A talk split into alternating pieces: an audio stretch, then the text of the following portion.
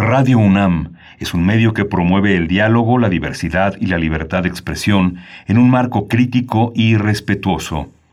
Los comentarios expresados a lo largo de su programación reflejan la opinión de quien los emite, mas no de la radiodifusora. Radio UNAM presenta Primer Movimiento. El mundo desde la universidad. Hola, buenos días. Hoy es eh, jueves, jueves 8 de julio y son las 7 de la mañana con 3 minutos. Estamos aquí en primer movimiento de 7 a 10 de la mañana. estamos en una transición ahí en la cabina. Se va Andrés Ramírez eh, que saludó toda la noche a la programación de nuestra estación. Dulce García con el corte informativo, pero ya está Arturo González conduciendo el timón agarrado con las dos manos firmemente de esa gran consola que nos, que nos hace todos los días muchas bromas, pero que es, es el instrumento de navegación, nuestra brújula en los audios está Frida Saldívar en la producción ejecutiva, Violeta Vero en asistencia de producción y mi compañera Berenice Camacho también del otro lado del micrófono. Querida Berenice, buenos días. Buenos días, buenos días Miguel Ángel Quemain, a quienes están allá en cabina, pues sí, en este pool de eh, pues integrantes de eh, eh, pues de esta producción en cabina, en cabina que van turnándose y pues bueno, porque seguimos además en estas vacaciones, en vacaciones y bueno,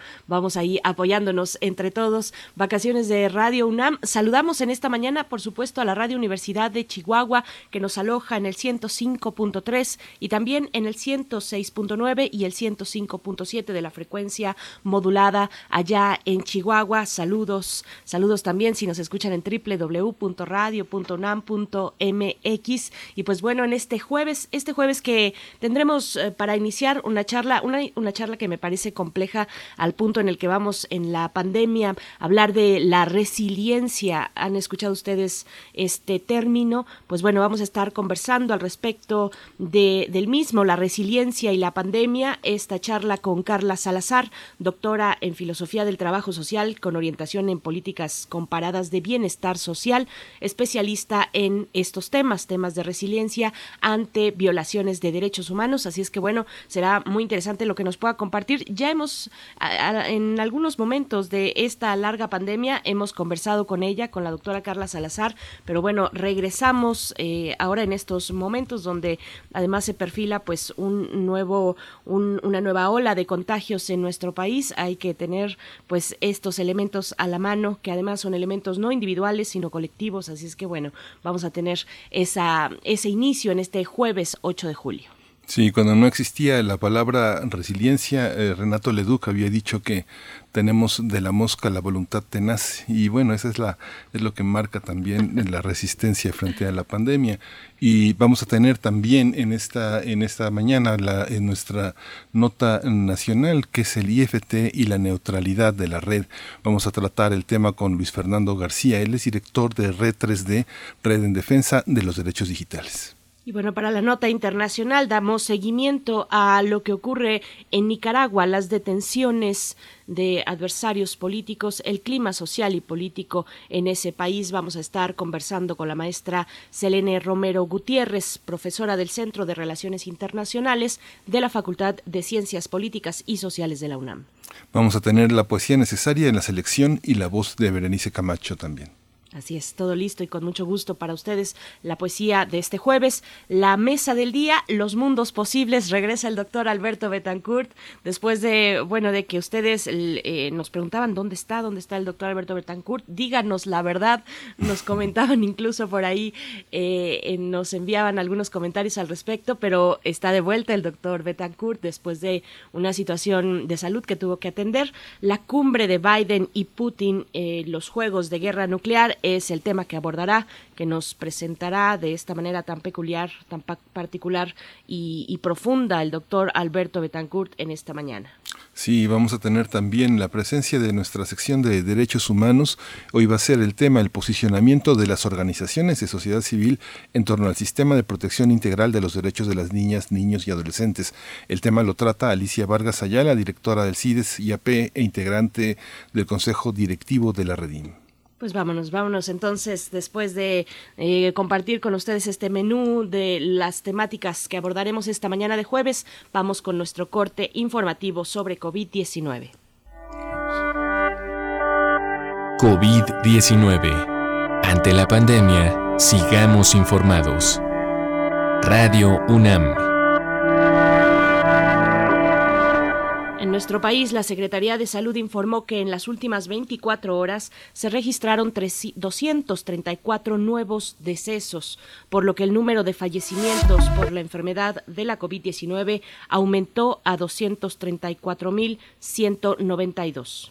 De acuerdo con el informe técnico que ofrecen todas las noches las autoridades sanitarias, este, en este mismo periodo se registraron 8.500 nuevos contagios, por lo que los casos confirmados acumulados aumentaron a 2.558.369, mientras que las dosis de las diferentes vacunas aplicadas contra COVID-19 suman ya 48.499.324. Los casos activos registrados en el país por la Secretaría de Salud ascienden a 44 4.305.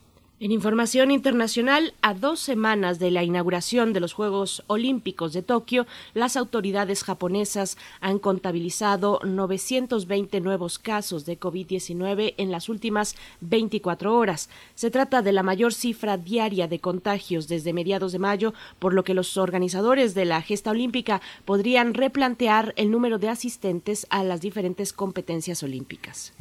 Con una, con una atención promedio de 40-50 casos por año, la Clínica Jurídica del Programa Universitario de Derechos Humanos de la UNAM impulsó en la Suprema Corte de Justicia de la Nación el reconocimiento de los derechos humanos de personas con discapacidad, mujeres afectadas por violencia de género, niños y niñas en situaciones vulnerables y personas migrantes. Se trata de un trabajo multidisciplinario de formación profesional que busca incidir en, en, la integración real de estas garantías fundamentales en el país. Lourdes Sariñán Martínez, jefa de la clínica jurídica, destacó que esta entidad universitaria ganó ante el máximo tribunal del país los casos de una mujer eh, acosada sexualmente y laboralmente también y el de un joven con discapacidad intelectual.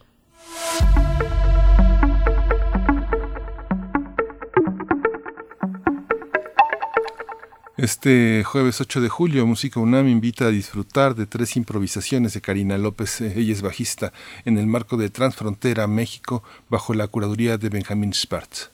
Karina López ha participado con muchos artistas y grupos a nivel nacional e internacional. Actualmente es bajista de Klesmerson y produce música original experimental. Sí, eh, la presentación va a estar disponible a las 8 de la noche, a las 20 horas, a través de las plataformas de YouTube y de Facebook, Twitter e Instagram, con el título de Música UNAM. Así nada más. Así nada más, así de sencillo, no se lo pierdan. Bueno, pues vamos a invitarles, por supuesto, a que se sumen en redes sociales, que nos envíen sus comentarios. Arroba P Movimiento en Twitter, primer Movimiento UNAM en Facebook. Nos vamos con música a cargo de Panagea Última. El Floridita es esta canción, el título de esta canción que escucharán a continuación.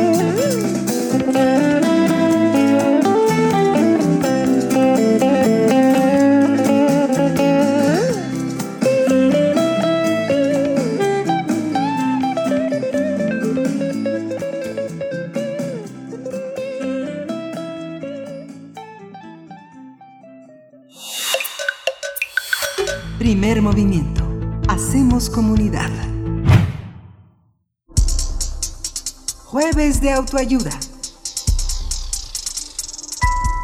El concepto de resiliencia hace referencia a la resistencia al sufrimiento y a la capacidad de salir fortalecido de esas experiencias. La mayoría de las personas que han experimentado acontecimientos traumáticos en su vida, dificultades, tratan de encontrar un sentido a ese sufrimiento y eso implica una reconstrucción de sí mismo, un compromiso de una nueva dinámica. Como podemos apreciar, la resiliencia se activa ante la pesadumbre, el trauma o ante una pandemia como la de COVID-19, encontrando un sentido al eh, desconsuelo y estando acompañados de un entorno familiar cálido o de una red de amigos en quien confiar. A un año de la emergencia sanitaria, estamos conscientes de que las situaciones traumáticas por las que se atraviesan afectan en mayor medida a personas vulnerables. Eso, eh, así que para desarrollarla es necesario mantenernos activos, reflexivos, con una conciencia de cómo comportarnos en el entorno, también al utilizar las capacidades intelectuales ante la adversidad e impulsando una cohesión grupal, familiar, demostrando afecto y preocupación.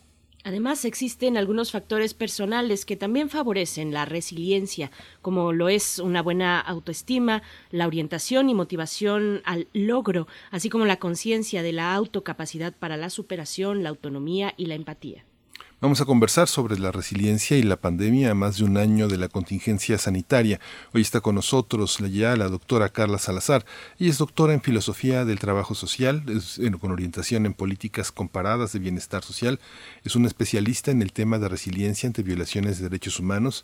Es colaboradora e investigadora del CRIM, del Centro Regional de Investigaciones Multidisciplinarias de la UNAM. Bienvenida, Carla Salazar. Gracias por estar esta mañana en primer movimiento. Buenos días.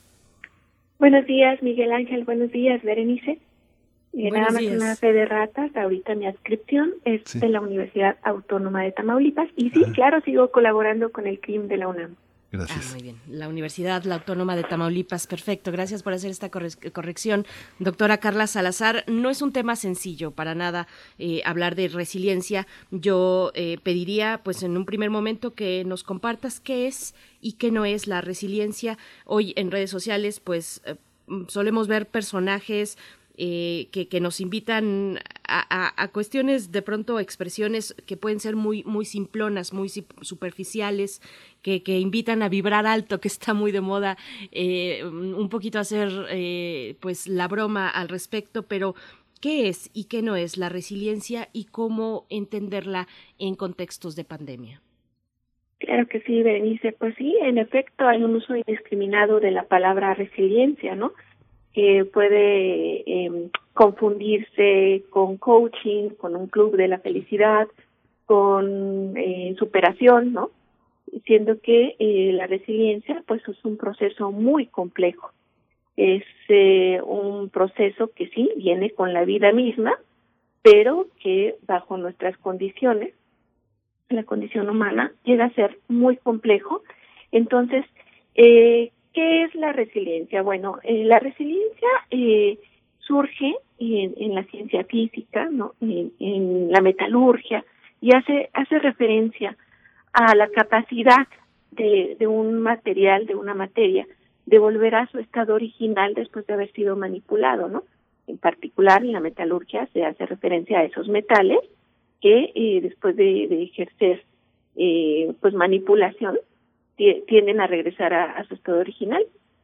Desde la etimología de la palabra eh, viene de, latín, la palabra resilium, que significa dar un brinco hacia atrás. Y eh, desde la ciencia ecológica, por ejemplo, se hace referencia a la resiliencia cuando un ecosistema es capaz de volver a reconstruirse después de una devastación. Pero en las ciencias humanas, eh, la palabra eh, surge, o más bien se, se acuña la palabra desde la década de los 70 para hacer referencia a esos eh, niños que llamaban invulnerables, ¿no? Es una falacia esta palabra en, en, en, la concepción humana, pero les llamaban así porque bajo condiciones muy adversas eran capaces de eh, sobreponerse y realizar un proyecto de vida. Entonces, desde la década de los 70 a la fecha, pues esta palabra ha tenido diferentes acepciones, ¿no? Y se le ha relacionado con la palabra adaptación, sobre todo en estudios eh, que involucra a jóvenes, a niños, eh, con la palabra capacidad y eh, con la palabra superación. Pero desde eh, mi experiencia eh, con, con personas, con familias, que han sufrido violaciones graves a los derechos humanos, eh, he decidido eh, pues eh, asumir la palabra resiliencia más como un proceso. Hay muchos autores que también así lo han manejado, como Boris Cyrulnik, y eh, pues desde sus definiciones dicen que eh, la palabra resiliencia es un proceso que involucra factores internos y factores externos que al interrelacionarse entre sí pues generan eh, factores para que eh, las personas que viven una adversidad puedan sobreponerse a ella. Desde eh, mi experiencia yo digo que eh, sí, hay factores personales y factores sociales que al interrelacionarse entre sí te pueden auxiliar a sobrellevar la adversidad hasta lograr una transformación que te permita sobreponerte a ella. Entonces, eh, considero que la resiliencia te lleva a mínimos y a máximos. Esos mínimos aluden más a una adaptación, a un proceso para sobrellevar en los primeros eh, momentos una adversidad y posteriormente te permite generar habilidades o vínculos para sobreponerte a la misma. Entonces, ¿qué no es la resiliencia? Pues no es eh, una, un estado definido, no es una capacidad, ni es eh, un sinónimo de bienestar o sinónimo de superación. ¿Qué si es la resiliencia? Es un proceso muy complejo que te permite sobrellevar una adversidad hasta lograr sobreponerte. Sí, qué interesante. Muchas gracias, Carla Salazar. Hay una, hay una parte que, eh, que tiene que ver con la pérdida. Eh, a la pérdida se le suele llamar duelo. Hay una, una enorme capacidad, una enorme diversidad de pérdidas que hemos enfrentado. Entre ellas la muerte, la muerte de los seres queridos, que están los amigos y los familiares directos, consanguíneos.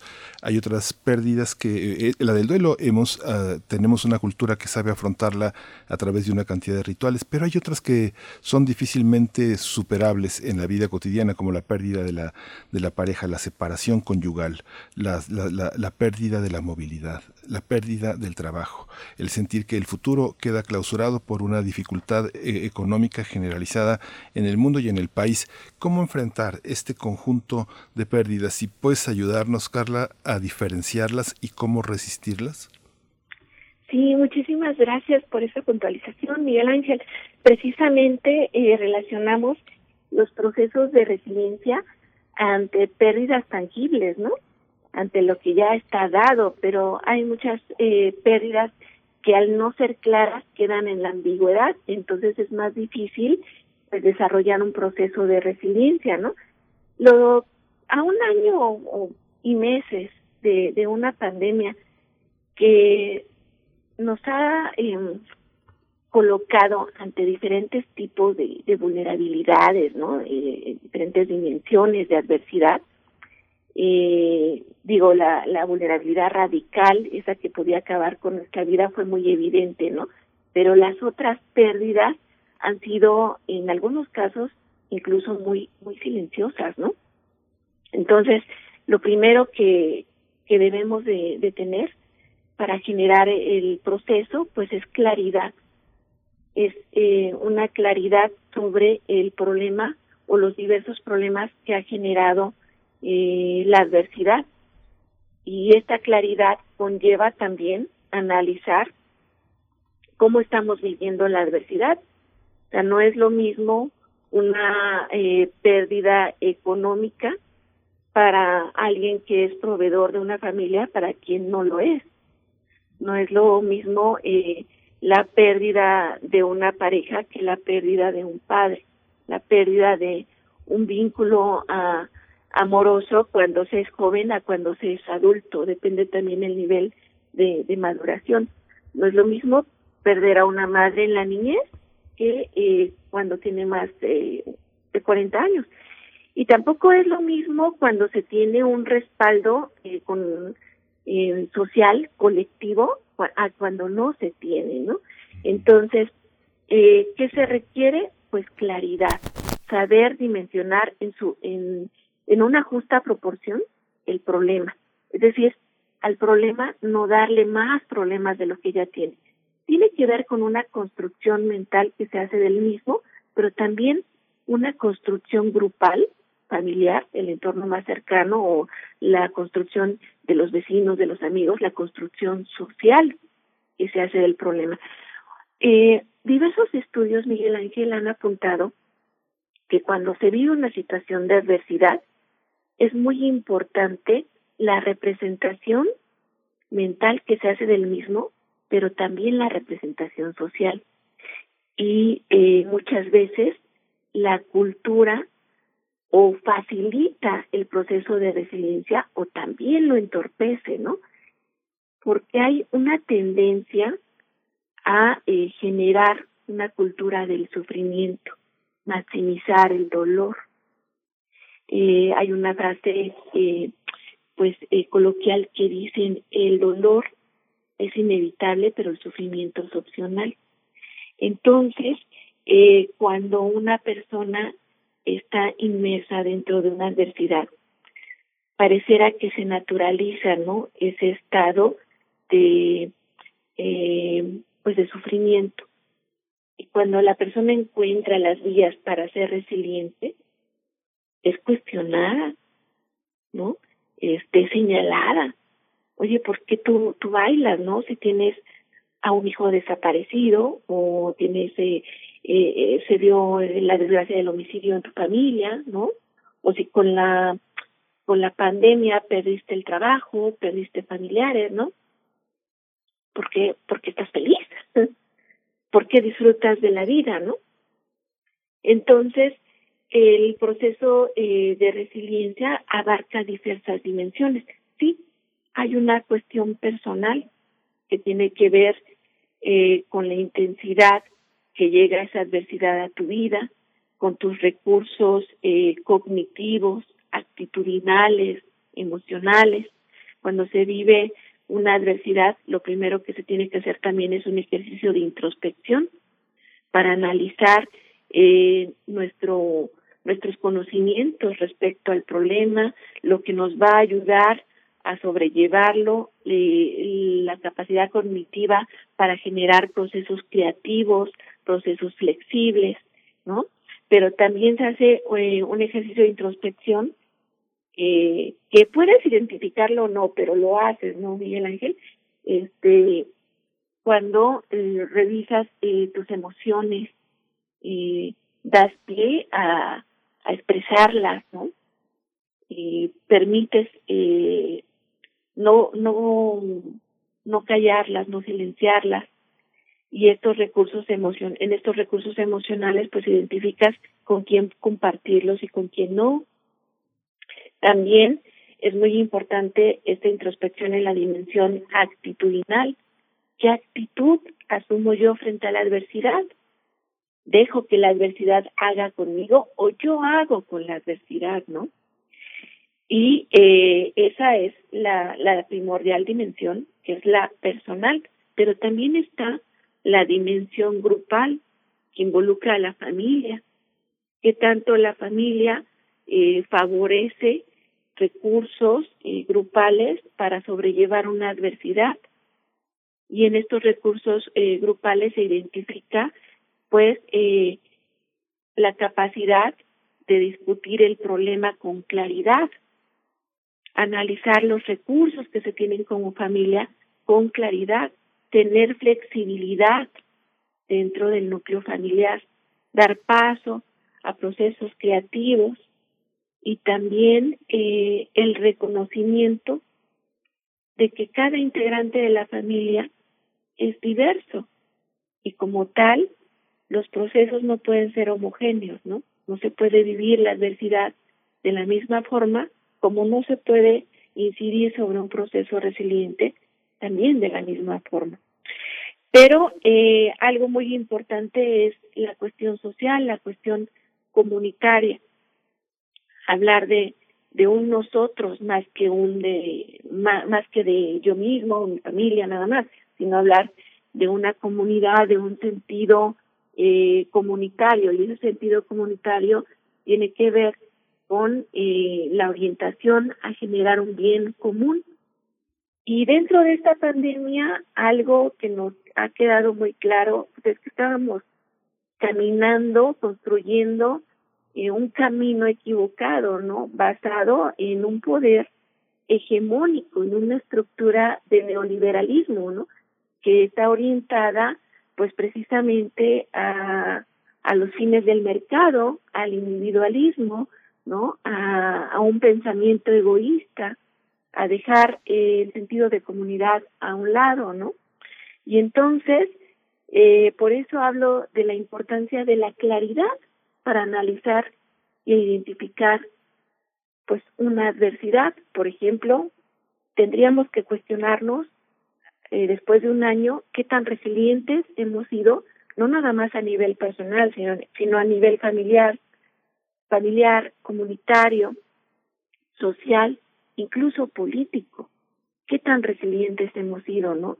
Estamos viviendo actualmente una batalla contra, eh, pues, eh, guerras invisibles, Berenice, Miguel Ángel, ¿no? O sea, una, uno de esos efectos es nuestra alimentación. O sea, al vernos como, como productos de consumo, al no reconocernos y minimizar nuestra capacidad social, comunitaria, nuestros vínculos, este, pues eh, hemos eh, caído, ¿no? En, en estas eh, trampas del mercado, en, en que principalmente se visualizan en una mala alimentación y esta mala alimentación incidió en nuestra salud y el tener una mala salud pues nos hizo más vulnerables ante el virus de la COVID-19.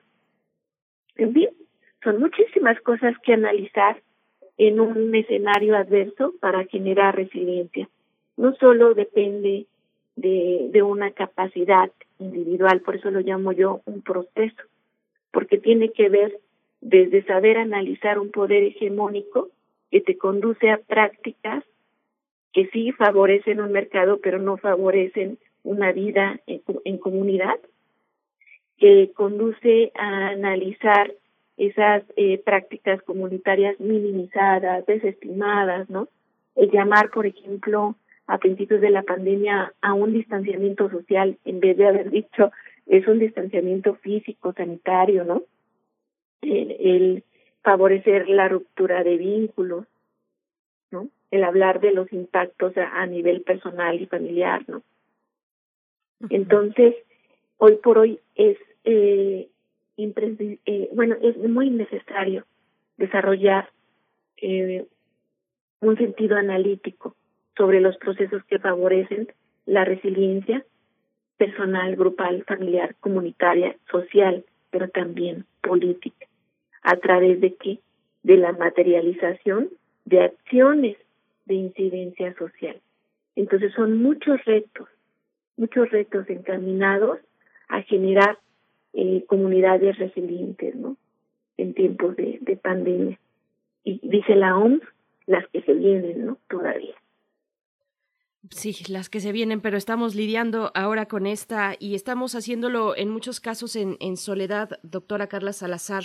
¿Cómo entender la soledad? ¿Cómo entender la ilusión tal vez de la compañía eh, o, rescatar, destacar esos vínculos que a pesar de la distancia permanecen? Si algo nos ha dado esta pandemia es entre muchas otras cosas, muchos aprendizajes, en un primer momento nos abrió la puerta y las ventanas de los hogares, de los espacios privados de las personas en todo el mundo. Y pudimos ver que hay adultos mayores que, que, que, viven solos, que viven en una gran soledad, que necesitaban de vecinos, de una ayuda, eh, pues externa, digamos, no común en sus vidas para poder realizar, eh, por ejemplo, los trámites en línea. Vimos también que en los mismos hogares, eh, pues hay una violencia familiar exacerbada, eh, en fin, muchos elementos que se, que se dieron en esta y que se han dado a lo largo de esta pandemia. ¿Cómo, cómo pensar la compañía?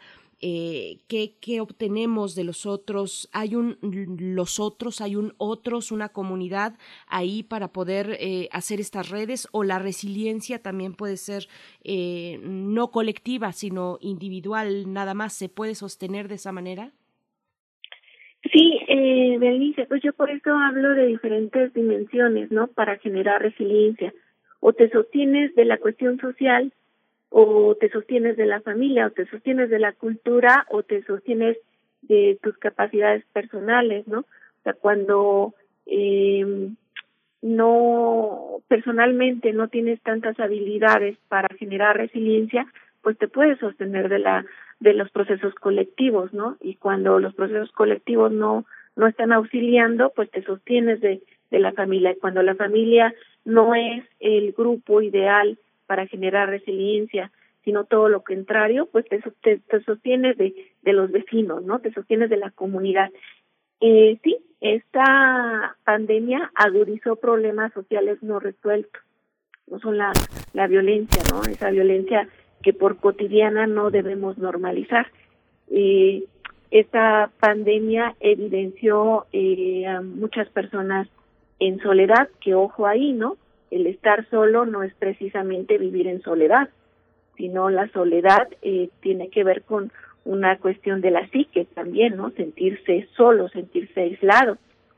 Que hay muchas personas que pueden vivir solas y, y no estar solas, ¿no? Entonces, eh, claro, eh, hay que hablar de ese fortalecimiento de los vínculos que sí, que sí sucedió durante la pandemia. Pero para hablar de procesos resilientes tenemos que ser muy claros qué tipos de, de vulnerabilidades vivimos, qué tipos de adversidades y cómo entonces pudimos generar eh, una resiliencia social.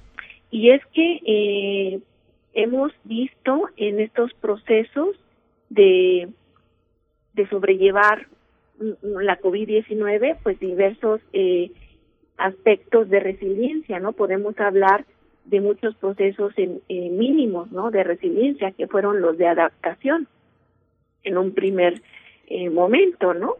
Y, eh, pero hay que dar ese brinco para lograr una transformación de la adversidad para entonces sí llamarnos resilientes, ¿no? y con llamarnos sociedad resiliente tiene que ser una sociedad analítica capaz de diferenciar lo que eh, nos está haciendo daño como sociedad y lo que nos está beneficiando. Entonces, sí, tendríamos que regresar a ese saludo maya, ¿no? De yo soy tú y tú eres yo.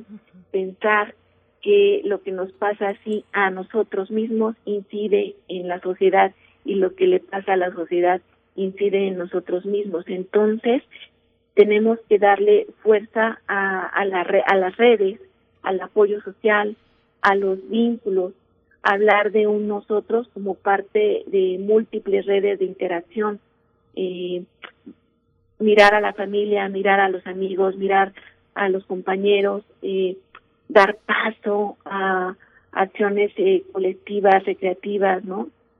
políticas, culturales eh, un nosotros que, que parta de, de interacciones dinámicas capaces de producir transformaciones, ¿no?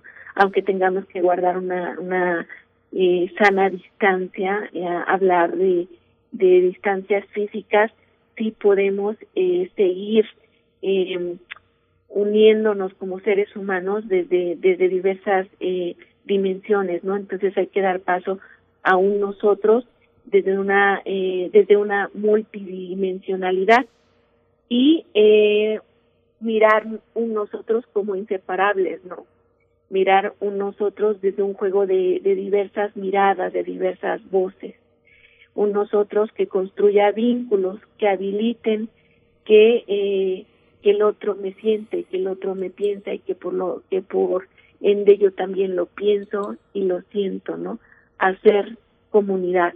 Y por eso es que eh, hay que insistir mucho en procesos de resiliencia, pero no banalizarlos, no simplificarlos, reconocerlos como procesos complejos y sobre todo cuando eh, luchamos contra adversidades que vienen de eh, un poder hegemónico. En esta pandemia hemos visto muchos actos solidarios, ¿no? La solidaridad es un pilar de la resiliencia y lo hemos visto en diferentes ámbitos. Eh, nada menos en este en estos primeros meses del año he realizado una investigación en el sector eh, sanitario en los hospitales COVID de la Ciudad de México y he podido identificar que eh, existen procesos resilientes muy interesantes, sobre todo en el personal de enfermería sin embargo se siguen manteniendo en, eh, en, un mínimo, ¿no? En un proceso de adaptación y respuesta, de resistencia, ¿no? Que todavía no da ese salto a un proceso de resiliencia absoluto. ¿Por qué? Porque están viviendo diferentes olas, ¿no? Diferentes eh, eh, bajas y altas de ingresos por COVID, porque siguen eh, atendiendo bajo situaciones muy adversas y extremas, porque llega también la desesperación de que diferentes eh, comunidades o la sociedad en general no logre entender la situación en que colocamos al personal sanitario y no lo logre entender porque no respetamos las medidas sanitarias, seguimos en pandemia, ¿no? Este, por ejemplo, ellos eh, dicen, ¿no? Que les gustaría, por ejemplo, eh, en un momento dado salir con pancartas, ¿no? Y manifestarse y decir, por favor, o sea, no hagas fiestas, ¿no? Por favor, sigue usando el tapabocas. ¿Por qué? Porque seguimos lidiando con situaciones muy extremas dentro de los hospitales. Entonces hay diferentes etapas de adversidad y hay diferentes etapas de resiliencia. La resiliencia tiene altas y bajas, ¿no? Una persona resiliente, una comunidad resiliente, pues tiende a tener días todavía oscuros, días malos, y en fin, es una eh, serie de situaciones que hay que analizar para poder incidir en procesos de resiliencia. Sí, ay Carla, perdón, hay una parte de la resiliencia que se, que se construye desde el propio gobierno y desde el Estado con mecanismos legales y con políticas muy, muy precisas. En este, en, esta, en esto que tú mencionas tan amplia, tan ampliamente, uno de los aspectos que se ha derruido es la idea de lujo. Mucha gente tuvo su auto del año eh, estacionado en 2019 y en 2020 no lo pudo pasear, su, se ajuareó en el año nuevo y tampoco pudo lucir su prendas, sus joyas y puso en tela de, juicio mucho de lo que invertimos en, en, desarrollar lo que creemos que somos. Y esa parte es compleja porque nos ha eh, colocado en una situación de valorar más quiénes somos más que aquello que tenemos. Pero en términos de las políticas, eh, por ejemplo, yo veo cumpleaños un niño de la casa, ¿no? Entonces la gente busca un salón donde celebrarlo, un grupo musical, tal vez un grupo de animación, pero también uno observa, por ejemplo, parques en la Ciudad de México como La Hormiga, Los Venados. Hay espacios destinados a que una familia se siente, ponga su lunch, ponga sus cosas y celebre. Hay espacios, eh, tú consideras, que debemos de tener algunos espacios fundamentales resilientes para enfrentar la, la, la, la pandemia, si podemos llamarle pospandemia, reunirnos, discutir, que haya una, pequeña fuente de agua donde lavarnos las manos, donde tomar agua potable, este, una sombra donde guarecernos, un lugar donde sentarnos, iluminado, no sé, tenemos ese tipo de, de, de políticas, son necesarias, ¿cómo implementarlas? Este, agradezco esa pregunta, Miguel Ángel, precisamente porque las políticas eh, públicas, las políticas sociales deben de reencauzarse ahora a procesos resilientes. Y las políticas públicas y políticas sociales tienen una ideología detrás. O sea, y eso también hay eh, que ponerlo en tela de juicio, ¿no? No hay acción política sin ideología. Entonces, tenemos que analizar qué clase de ideología está ahora encaminando las políticas. ¿sí? Si son políticas a una reconstrucción comunitaria basada en la resiliencia o son políticas que obedecen a, un actor eh, de, de, la conformación del Estado que se llama mercado, ¿no? Eh, políticas orientadas a que la sociedad eh, confunda la resiliencia con coaching, eh, políticas orientadas a que la sociedad eh, confunda el bienestar eh, personal basado en, en, en, la capacidad de adquisición, ¿no? Eh, en el tener y no en el ser, pues entonces ahí vamos a estar hablando eh, pues de procesos que no propiamente son resiliencia. ¿Por qué? Porque no estamos hablando de una resiliencia política. Entonces, claro, Miguel Ángel, se necesitan espacios públicos para generar resiliencia, se necesitan espacios eh, eh, iluminados, espacios apropiados para eh, poder eh, dar eh, paso a la convivencia familiar fuera de casa. en la ciudad tenemos que hablar de de una ciudad resiliente porque los procesos para vivir una pandemia han sido muy, muy complejos, ¿no? No es lo mismo hablar de la pandemia en la Ciudad de México de, que hablar de, de la pandemia en la zona del Mezquital en, el estado de Hidalgo. Eh, entonces, eh, sí, tenemos que eh, repensar las políticas eh, sociales, eh, incluso la, las políticas de infraestructura urbana, para eh, dar paso a procesos colectivos. Y claro que los espacios son muy importantes, lo acabo de ver en esta investigación que les menciono con el personal sanitario. Ellos necesitaban un espacio físico de contención entre compañeros, de poder expresar lo que lo que estaban pasando, de poder darse ese abrazo social, ¿no? Y, y, voy a insistir en esta palabra, el abrazo social es muy, muy importante en este concepto. Eh, y claro que necesitaban espacios para, para dialogar. Finalmente el diálogo también genera un proceso, además de conocimiento, genera un proceso resiliente. Eh, los familiares eh, de personas desaparecidas que son eh, ese ese grupo social en el que yo he enfocado mis últimos años de estudio, pues han necesitado espacios físicos para discutir, para comprender, para reír, para bailar, para llorar juntos, ¿no? Para eh, poder entender esta adversidad que jamás, jamás debieron de vivir.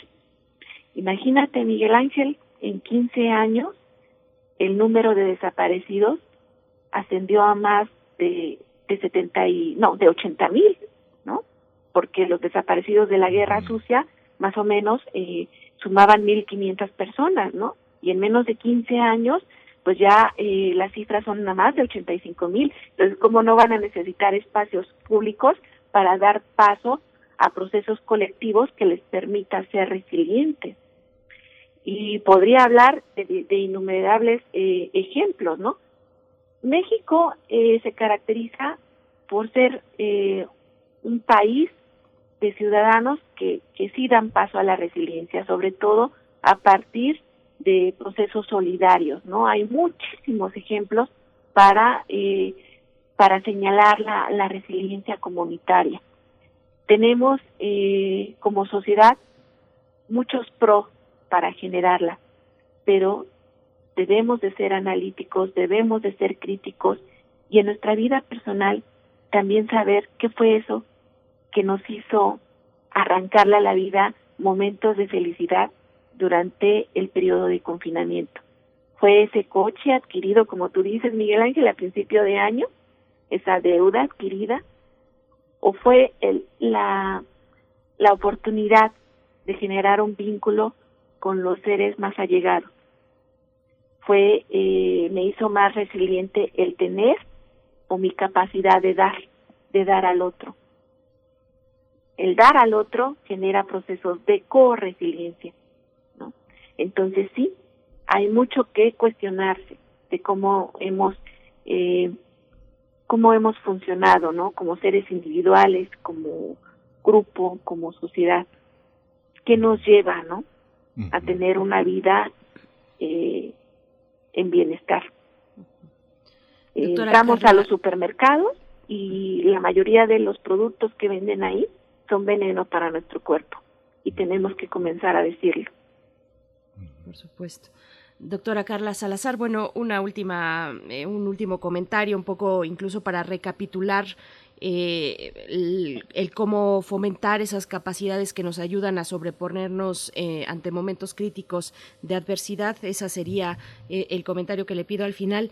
Y, bueno, solamente hacer esta recomendación porque ayer el Colegio Nacional, con respecto a lo que preguntabas, Miguel Ángel, el Colegio Nacional ayer inauguró una serie de charlas sobre la arquitectura y la vida en la pandemia y se tocaban muchos de estos de, estas cuestiones, el espacio público, pero también el privado, donde lloramos, cómo convivimos ahora, eh, em, pues en las ciudades, por ejemplo, muchas veces hacinados en pequeños espacios que nos impiden la convivencia con los demás, pero que también necesitamos un momento para reponernos, un espacio para reponernos, para llorar, eh, para generar una serie pues de procesos individuales. Se hablaba también de los parques, ahora que hablamos de espacios públicos, de los parques y, de otros espacios de la banqueta misma que, nos son espacios que nos orientan eh, a otros procesos basados en la convivencia y no necesariamente donde las actividades orientadas al consumo son las que eh, privan y las que son privilegiadas. En fin, recomendable acercarse a lo que ocurrió ayer en el Colegio Nacional. Será una serie de varias charlas. Ayer fue la primera, pero bueno, esa es la pregunta de cierre, doctora Carla Salazar. Eh, sin, sin recetas mágicas que sabemos eh, no existen y tampoco manuales necesariamente, pero cómo fomentar esas capacidades que nos ayudan a sobreponernos. Claro, no, como tú dices, Berenice, no hay recetas, pero sí hay eh, actitudes, hay acciones que nos van a permitir generar procesos para sobreponernos. Y desde cada ámbito tenemos que dar paso a la introspección, a la creatividad, a la flexibilidad y a la solidaridad. Desde cada, eh, que, o sea, un aplauso para el Colegio Nacional que está haciendo esta iniciativa, pero cada universidad tiene el compromiso de dar espacios para sus integrantes para hacer universidad. La universidad la construimos todos. La UNAM la hemos construido diferentes actores en diferentes dimensiones y en diferentes procesos históricos. Y desde cada universidad donde estemos, se tiene la obligación de generar espacios para hacer universidad, para hacer comunidad. Y estoy hablando del ámbito universitario, pero cada ámbito social eh, requiere de esos espacios para que exista la eh, resiliencia y insisto también la resiliencia política. Necesitamos espacios para generar resiliencia política y eh, hacer parte eh, de la serie de actores que orientan eh, acciones para la transformación.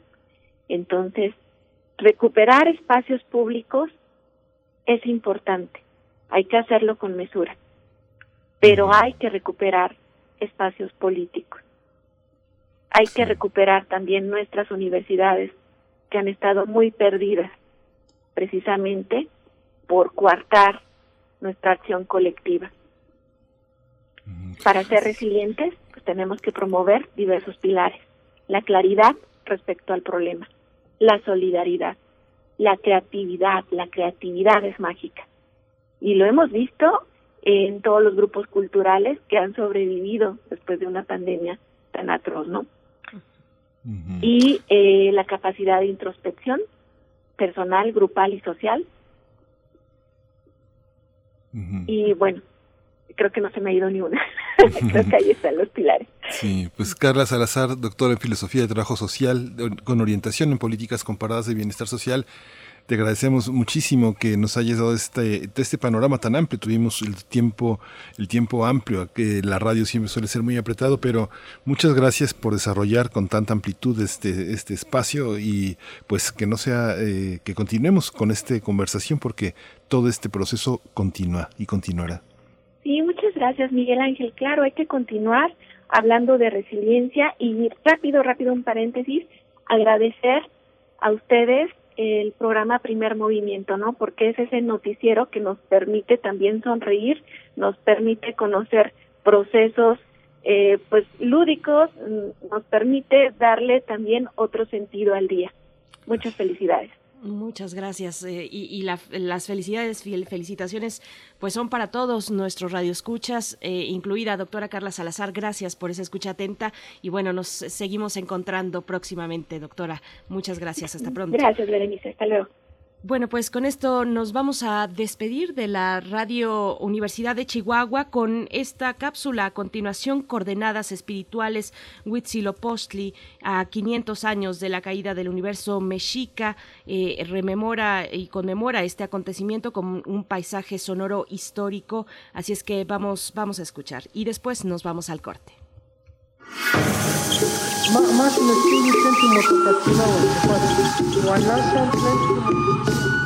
Coordenadas espirituales.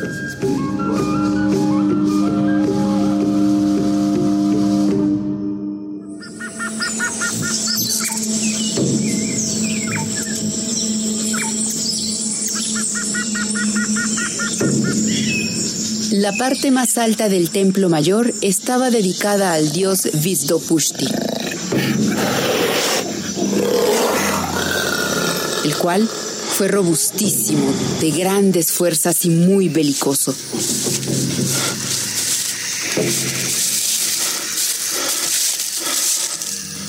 Gran destruidor de pueblos y matador de gentes.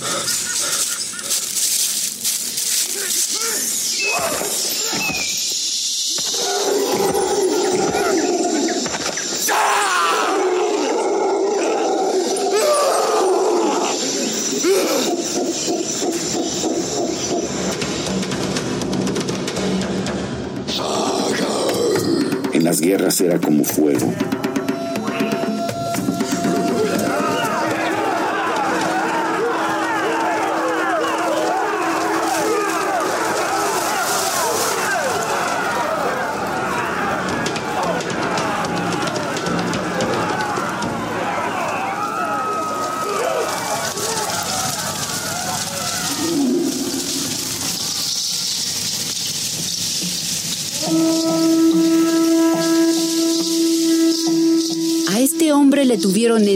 Mucho los mexicanos cuando vivía.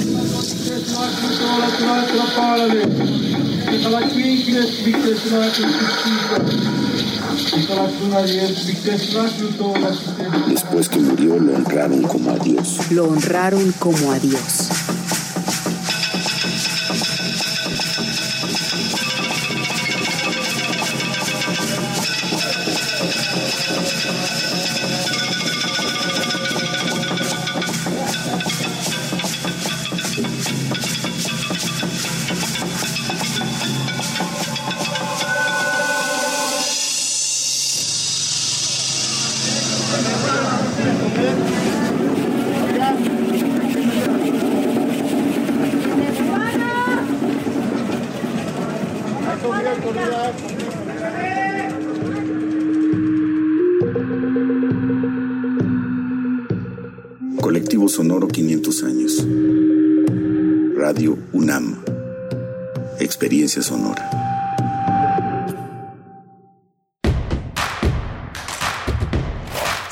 En redes sociales. Encuéntranos en Facebook como Primer Movimiento y en Twitter como arroba PMovimiento. Hagamos comunidad.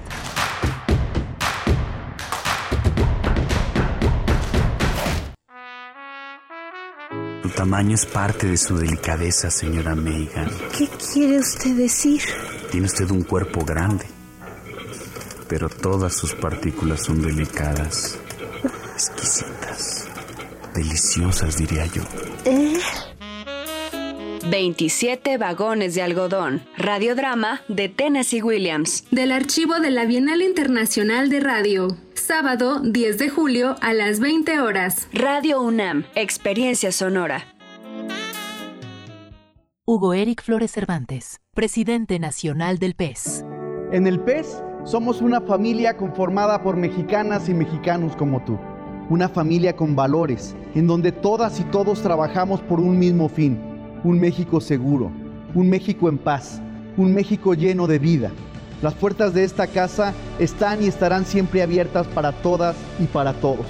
Y en nuestra casa, que es México, cabemos todos. PES, la casa de todos. Ritmo, tiempo y armonía. Podemos hablar de la familia justo como hablamos de la música. Temporada de verano 2021 de la Orquesta Sinfónica de Minería. Presentará en su segundo programa Homenaje a la Familia bajo la dirección de Carlos Miguel Prieto. El Carnaval de los Animales de Camille Saint-Saëns, Fantasía para saxofón de Heitor Villa-Lobos, Adiós Nonino de Astor Piazzolla y Pedro y el Lobo de Sergei Prokofiev, con Rodrigo Garibay en el saxofón, Edith Ruiz y Ana Gabriela Fernández al piano y Carlos Miguel Prieto como narrador. Disfruta de este programa las veces que quieras vía streaming, desde el sábado 10 de julio a las 10 horas hasta el domingo 11 de julio a las 23.30 horas. Consigue tus boletos en www.minería.org.mx. Música que une a la familia a través de la imaginación. Orquesta Sinfónica de Minería. Entra en los archivos sonoros olvidados, extraños, ocultos o poco conocidos que reviven a través de Gabinete de Curiosidades, un espacio de sombras sónicas del tiempo, con Frida Rebontulet y sus almas hercianas. Todos los domingos a las 14.30 horas, Radio UNAM, Experiencia Sonora.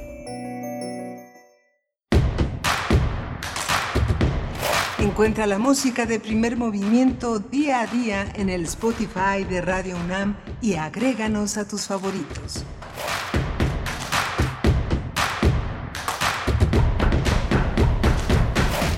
Jueves 8 de julio de 2021, en este momento, cuando son las 8 con 3 minutos, abrimos nuestro segundo momento, la segunda hora de primer movimiento, una hora en la que nos enlazamos con la radio Nicolaita en el 104.3 y nos da esta oportunidad de llegar a Morelia. También a través de la vía digital, pues llegamos a muchos otros lugares, a cualquier lugar del mundo, nos escuchan en distintos, en distintos países y bueno, es un privilegio poder estar aquí acompañándoles en esta mañana de jueves. Eh, saludo a mis compañeros en cabina. Está Frida Saldívar en la producción ejecutiva. Está Arturo González en los controles técnicos y Miguel Ángel Quemain. Eh, seguimos con esta sana distancia. No sabemos cuándo terminará, pero aquí seguimos de esta manera transmitiendo un poquito a ciegas de pronto, Miguel Ángel. Pero bueno, aquí estamos. Sí, aquí estamos y aquí estamos y estamos conectados con una eh, con un eh, aspecto muy interesante, muy sintomático de nuestra radio, las radios universitarias en los estados del país.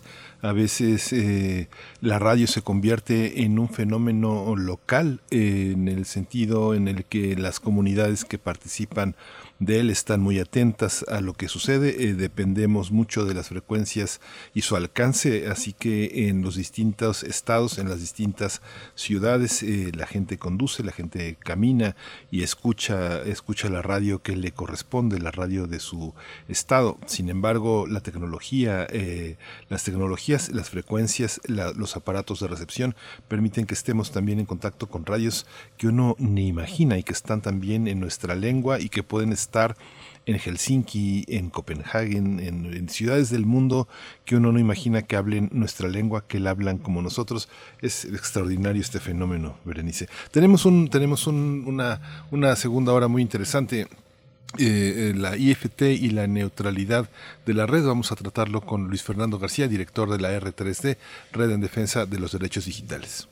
Por supuesto, y bueno, tendremos también el seguimiento a Nicaragua, la situación política, el clima social en Nicaragua, el seguimiento a estas detenciones. Bueno, vamos a conversar con la maestra Selene Romero Gutiérrez, profesora del Centro de Relaciones Internacionales de la Facultad de Ciencias Políticas y Sociales de la UNAM. Pero antes, antes, bueno, eh, saludar a quienes nos están escribiendo en redes sociales. Miguel Ángel Gemirán, siempre de los primeros, muy tempranero, Miguel Ángel Gemirán, saludos a ti. Alfonso de Alba Arcos nos dice, en este mundo cruel, es verdad o mentira, todo es según el cristal por donde se mira y nos da los buenos días porque en esta cuestión que decíamos algunos comentarios eh, sobre la participación del doctor Betancourt, Alberto Betancourt, que hoy regresa, hoy es jueves de Mundos Posibles aquí en Primer Movimiento, pero nos decían pues díganos la verdad, nos pedían, díganos la verdad, ¿dónde está el doctor Alberto Betancourt? Pues bueno, ya está de vuelta. Se tomó un par de semanas únicamente. Hay que tener un poquito de empatía también y eh, recordar que todos necesitamos un descanso y bueno, más después de estas jornadas tan complejas que nos ha puesto la pandemia, pero ya está de vuelta el doctor Alberto Betancourt y así nos lo recuerda Alfonso de Alba Arcos. Saludos, Alfonso. También está por acá José Ramón Ramírez nos dice, estupenda entrevista, qué importancia tiene la posibilidad de trascender la oscuridad de nuestro tiempo, qué efectos tan complejos han experimentado los hombres y mujeres dentro de los grupos domésticos. Mario Navarrete también nos saluda en redes sociales. R. Guillermo, mm, Jorge Leiva, Huehuetlacatl dice, buenos días, banda que de cerca me llegó la reflexión de esta mañana sobre la resiliencia se refiere.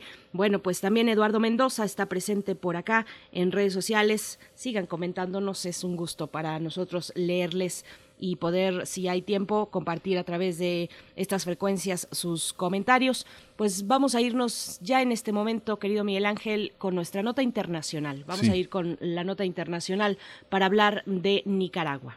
Vamos. Primer movimiento. Hacemos comunidad. Primer movimiento. Hacemos comunidad. Nota Internacional. Autoridades de Nicaragua detuvieron a cinco líderes estudiantiles y dirigentes campesinos acusados, entre otros cargos, de menoscabar la soberanía del país, así que ya son 26 opositores detenidos por el gobierno de Daniel Ortega a tan solo cuatro meses de las elecciones. La noche del lunes 5 de julio fue arrestado el aspirante a la presidencia Medardo Meirena, así como Freddy Navas y Pedro Mena, los tres líderes del denominado movimiento campesino que son acusados del asesinato, secuestro y lesiones de agentes durante las protestas del 2018 contra el gobierno de Ortega. También fueron detenidos los estudiantes Lester Alemán y Max Jerez.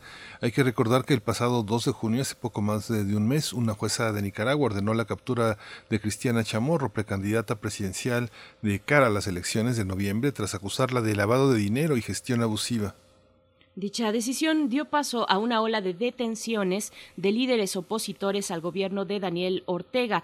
Entre estos están seis precandidatos presidenciales, ya mencionábamos Cristiana Chamorro, pero también Arturo Cruz, Félix Maradiaga, Miguel Morán, Juan Sebastián Chamorro y Medardo Meirena. A la lista de arrestos se suman activistas, periodistas y empresarios. Sí, a cuatro meses de las elecciones, los opositores del mandatario de 75 años no descartan que intente un cuarto mandato consecutivo el 7 de noviembre. Bien, pues vamos a realizar este seguimiento a la situación en Nicaragua y las acciones del régimen de Daniel Ortega contra los opositores y la prensa. Nos acompaña esta mañana la maestra Selene Romero Gutiérrez, profesora del Centro de Relaciones Internacionales de la Facultad de Ciencias Políticas y Sociales de la UNAM. Maestra Selene Romero, gracias por estar aquí, bienvenida, buenos días y gracias por aceptar eh, esta charla para dar seguimiento a lo que ocurre en Nicaragua. Bienvenida. Muy buenos días. Muchas gracias a ustedes por la invitación y buenos días a toda la audiencia. Gracias, eh, maestra Selene Romero Gutiérrez. Da la impresión que el comportamiento de Daniel Ortega se parece mucho a las últimas horas del gobierno de Anastasio Somoza. Pareciera que van eh, en, paralelo y la serpiente centroamericana se muerde la cola. ¿Cómo lo observa usted, maestra? Pues eh, totalmente de acuerdo. Es decir, eh, muy lejano a, aquel Ortega de, la década de los 70, ¿no? Que, principalmente es el que encabeza todo el movimiento, toda esa revolución sandinista para expulsar a un dictador del poder, ¿no?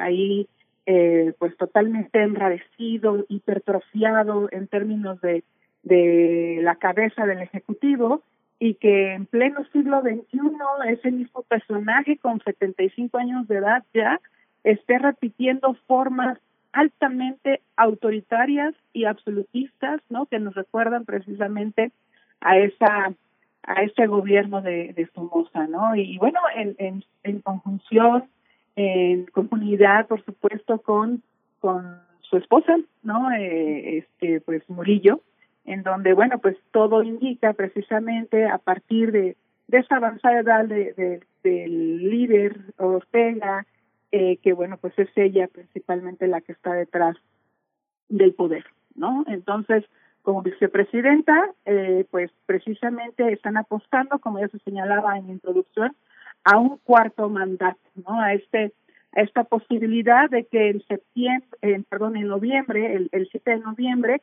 precisamente la fórmula se repita y estén estén eh, pues posicionándose por otro periodo más en el poder.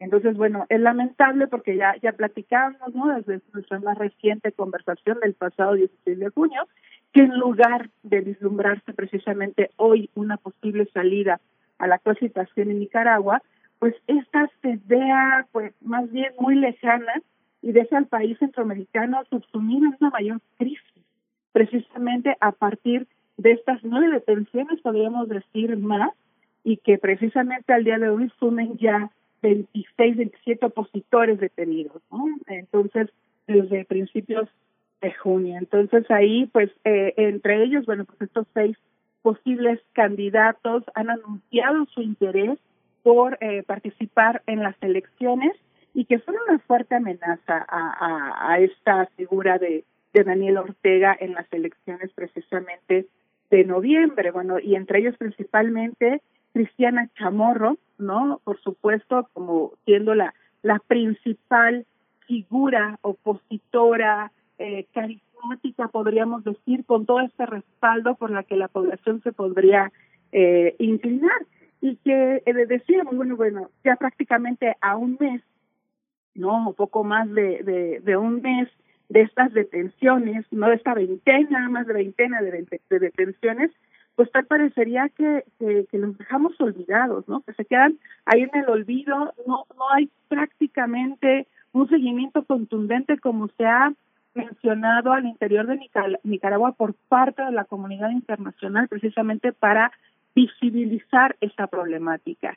Y ya lo mencionaba uno de los recientes detenidos, ¿no? del pasado lunes, Lester Alemán, eh, la, la, la situación aquí en Nicaragua es precisamente que él, eh, esta mancuerna, ¿no?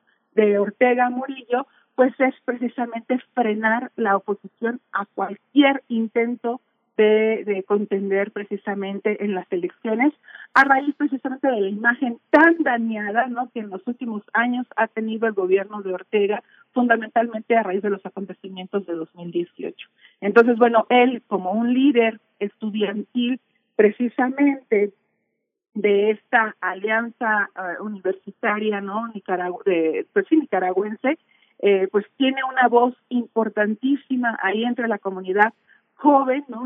Un joven de 23 años, que precisamente es el que increpa a Ortega en una transmisión televisada en vivo durante el inicio de un fallido, digámoslo así, diálogo nacional hace tres años, ¿no? Donde le pide precisamente su rendición. Y está apostando eh, Lester en, en diferentes, digamos, entrevistas que le hacen, ¿no? Antes de ser detenido, por supuesto, a que el pueblo de Nicaragua se organice, claro, por supuesto de manera pacífica, porque no le queda de otra al pueblo, al pueblo de, Nicaragua tal parecía que ante cualquier situación de manifestación física de toma de calles, pues se repite obviamente el autoritarismo de parte del gobierno de Ortega que se vivió ya en 2018. Él mismo mencionaba, ¿no?, que podría darse toda esta manifestación vía redes sociales, no vía esta esta alzada de voz a todo a todo lo que da precisamente con una gran resonancia eh, para que a nivel internacional se pues prácticamente se desmitifique toda esta cuestión de un espíritu todavía por ahí de la revolución sandinista y se hable de las formas altamente autoridad, autoritarias que transgreden los derechos humanos, por supuesto, en, en Nicaragua por parte del, del gobierno de, de Daniel Ortega, ¿no? Maestra Selene, y luego de estas detenciones, bueno, menciona eh, usted la figura fundamental de, de, este, de este joven, de Lester, luego, luego de estas detenciones, ¿qué, qué fuerzas internas podrían eh, gestarse y suponer un, contrapeso al régimen de, Ortega y Murillo? Eh, e, es importante destacar esta cuestión de la vía pacífica, porque ya han muerto, murieron ya muchas personas, miles de personas murieron en, en derrocar en su momento a, Somoza, a Anastasio Somoza, muchos perdieron la vida, eh, en fin, ¿qué, fuerzas pueden configurarse en estos momentos o estamos en ese callejón sin salida y en esa oscuridad que parece no tener pues precisamente una vía de desahogo de la crisis social y política? No, yo, yo supongo que no, deberíamos de, de verlo de esa manera en términos de todo indica, ¿no? Es, decir, estos acontecimientos, la transgresión absolutista, por supuesto, de parte de, del gobierno, ¿no? De, de Ortega, que a partir de esta llamada de atención contundente, por ejemplo, de organismos internacionales como la OEA, es decir, por ejemplo, la vocera de Naciones Unidas, Michelle Bachelet, ¿no? Cuando habla de esta observancia de los derechos humanos eh, y, que hay una, pues, prácticamente una firma de 59 países adherentes, ¿no? Miembros de Naciones Unidas para hacer manifiestan este, pues, prácticamente este repudio, ¿no? Y que el gobierno de Ortega tenga que hacer esta observancia de los derechos humanos en donde tenga que intervenir este organismo obviamente liderado por eh, Bachelet de Naciones Unidas en las elecciones, pues al gobierno de Ortega, prácticamente a este matrimonio Ortega Murillo no le interesa en absoluto el sentido, por supuesto, de, de, de la comunidad internacional, ¿no? las reacciones que ya de manera, yo podría incluso decir de manera un tanto tardía, empiezan a configurarse. Claro, estamos a cuatro meses, pero tenemos prácticamente ya a casi 30 opositores detenidos y entonces de manera, eh, por eso lo señalo, ¿no? De manera tardía, pues resulta que ya empiezan a generarse reacciones desde la comunidad internacional un poco más contundentes que a principios del mes de junio, eh, por ahí de mediados del mes de junio. Entonces, yo supongo que podría haber en ese entendido, ¿no? Pues una posible salida, sí, evidentemente eh, desde la comunidad internacional, que, esta falta de reconocimiento pues puede generar obviamente menos recursos, puede haber una presión económica hacia eh, Nicaragua y esto podría suscitar obviamente en un freno a las acciones de detención, de violación a los derechos humanos, de persecución a la, a la prensa, por ejemplo, no por parte de, de este gobierno. Entonces, bueno, pues eh, eh a partir de esta esta falta de reconocimiento, decíamos, y de todas estas sanciones, pues lo que derive de ello, evidentemente, puede frenar, en dado caso, estas, estas medidas. Pero, como ya se señalaba, al interior yo creo que está la, la apuesta, porque no es evidentemente que, que estos eh, opositores, entre ellos, obviamente mujeres, por ejemplo, hay una ex primera dama, esta Cristiana Chamorro, ¿no? eh, están líderes sandinistas, eh, líderes, lideresas, por supuesto, de representaciones de ONGs de la oposición, ¿no? Eh, entonces, exguerrilleros, exguerrilleras, es decir, feministas, ¿no? Es, es un variopinto, se suman obviamente estas detenciones de los estudiantes, del movimiento, de los líderes del movimiento eh, campesino de Nicaragua, es un variopinto, es una diversidad de la comunidad al interior de, Nicaragua. No es posible que a todos ellos y ellas se les esté acusando de traición a la patria, ¿no? A partir obviamente de esta ley 1055, sino que a partir de lo que representan los detenidos, tenemos por ahí un periodista, comentarista de deportes, ¿no? Que, se le ocurrió precisamente hacer una serie de manifestaciones en contra del gobierno en redes sociales y a partir de ahí es detenido pues resulta que, que este variopinto, decimos, esta diversidad,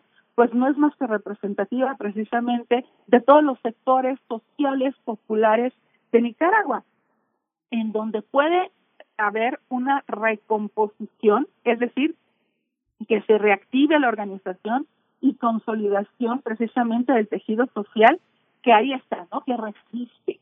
Es un tejido social que está en resistencia, muy, muy fragmentado, muy herido, precisamente a partir de, de las eh, de los asesinatos, de las muertes, de los desaparecidos de 2018, pero que ahí está eh, en, en, términos de generar un, un, espacio, ¿no? Para que pueda seguir haciendo, recreándose esta resistencia, esta oposición, porque prácticamente es, es el pueblo que resiste y se opone ante estas medidas autoritarias y que una de estas medidas tienen que ser precisamente poner en duda, en evidencia, no precisamente este régimen que resulta altamente autoritario y en todos los sentidos de un poder absolutista, ¿no? Esta, esta, esta situación se definió también eh, en otro terreno, que es el Consejo Supremo Electoral, que en, a finales de mayo definió el orden de las casillas y, según señalaron, no se acreditó a ningún nuevo partido político para las elecciones generales del noviembre próximo. Todos los partidos políticos con personalidad jurídica van a conservar su casilla en la que eh, tienen en elecciones anteriores y bueno, quien domina todo es el Frente Sandinista de Liberación Nacional. ¿Cómo, eh, si nos recuerdas, maestra, eh, cómo está configurado el panorama electoral y qué tanto se puede confiar en, un, en, ese, en, esa, en esa vigilancia legislativa de política electoral que se tendrá de aquí a noviembre? Uy, caramba, bueno, pues es que ahí precisamente reside el problema, ¿no? En donde empieza a generarse toda esta, digamos, eh, falta de representación de los demás sectores políticos, ¿no? Precisamente el Partido Conservador, ¿no? En donde no tiene el registro, en donde se desconoce precisamente a nivel de, fallos de la Suprema Corte que participen otros partidos eh, políticos e incluso no de, del ala que podríamos decir conservadora tal cual en su nombre reviste esto pero también por ejemplo pues eh, el, el, hecho de que empiece no el partido de, restauración democrática por ejemplo para para tener una revocación no por este Consejo Supremo Electoral de, de su estatus legal no es decir no tienen su estatus legal no pueden por lo tanto participar en elecciones y todo esto le allana precisamente el, el camino al partido no eh, en el poder al partido del Frente Sandinista de Liberación Nacional, toda una paradoja, ¿no?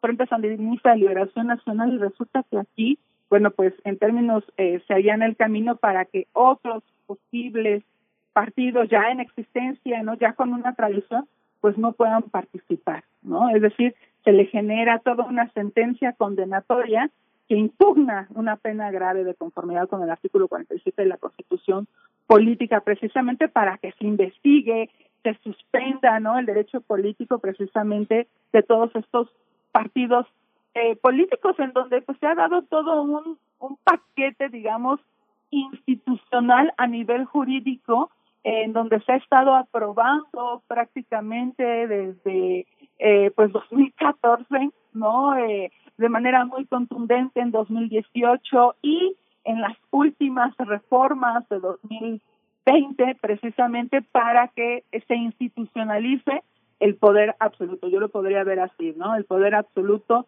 en Nicaragua por parte de un unipartido y obviamente por parte de un solo representante de ese partido que hoy encabeza al, al poder ejecutivo y que está formando eh, parte precisamente de esta candidatura, que, que esta candidatura la tendríamos que poner totalmente entre entre comillas porque bueno pues en un ejercicio libre de democracia pues hay una multiplicidad de partidos o por lo menos más partidos no que el oficial porque ya es un partido oficialista no y por supuesto eh, pues también nombres registros de demás candidatos y candidatas a la presidencia entonces no se va a arriesgar precisamente como aquel 90 en donde Violeta, precisamente eh, viuda de Chamorro, pues le arrebata y le arrebata con toda la legitimidad, por supuesto, ¿no? Porque eso es lo que se señala desde un discurso saninista, le arrebata el poder, obviamente, con la legitimidad a Daniel Ortega. Entonces todo esto es un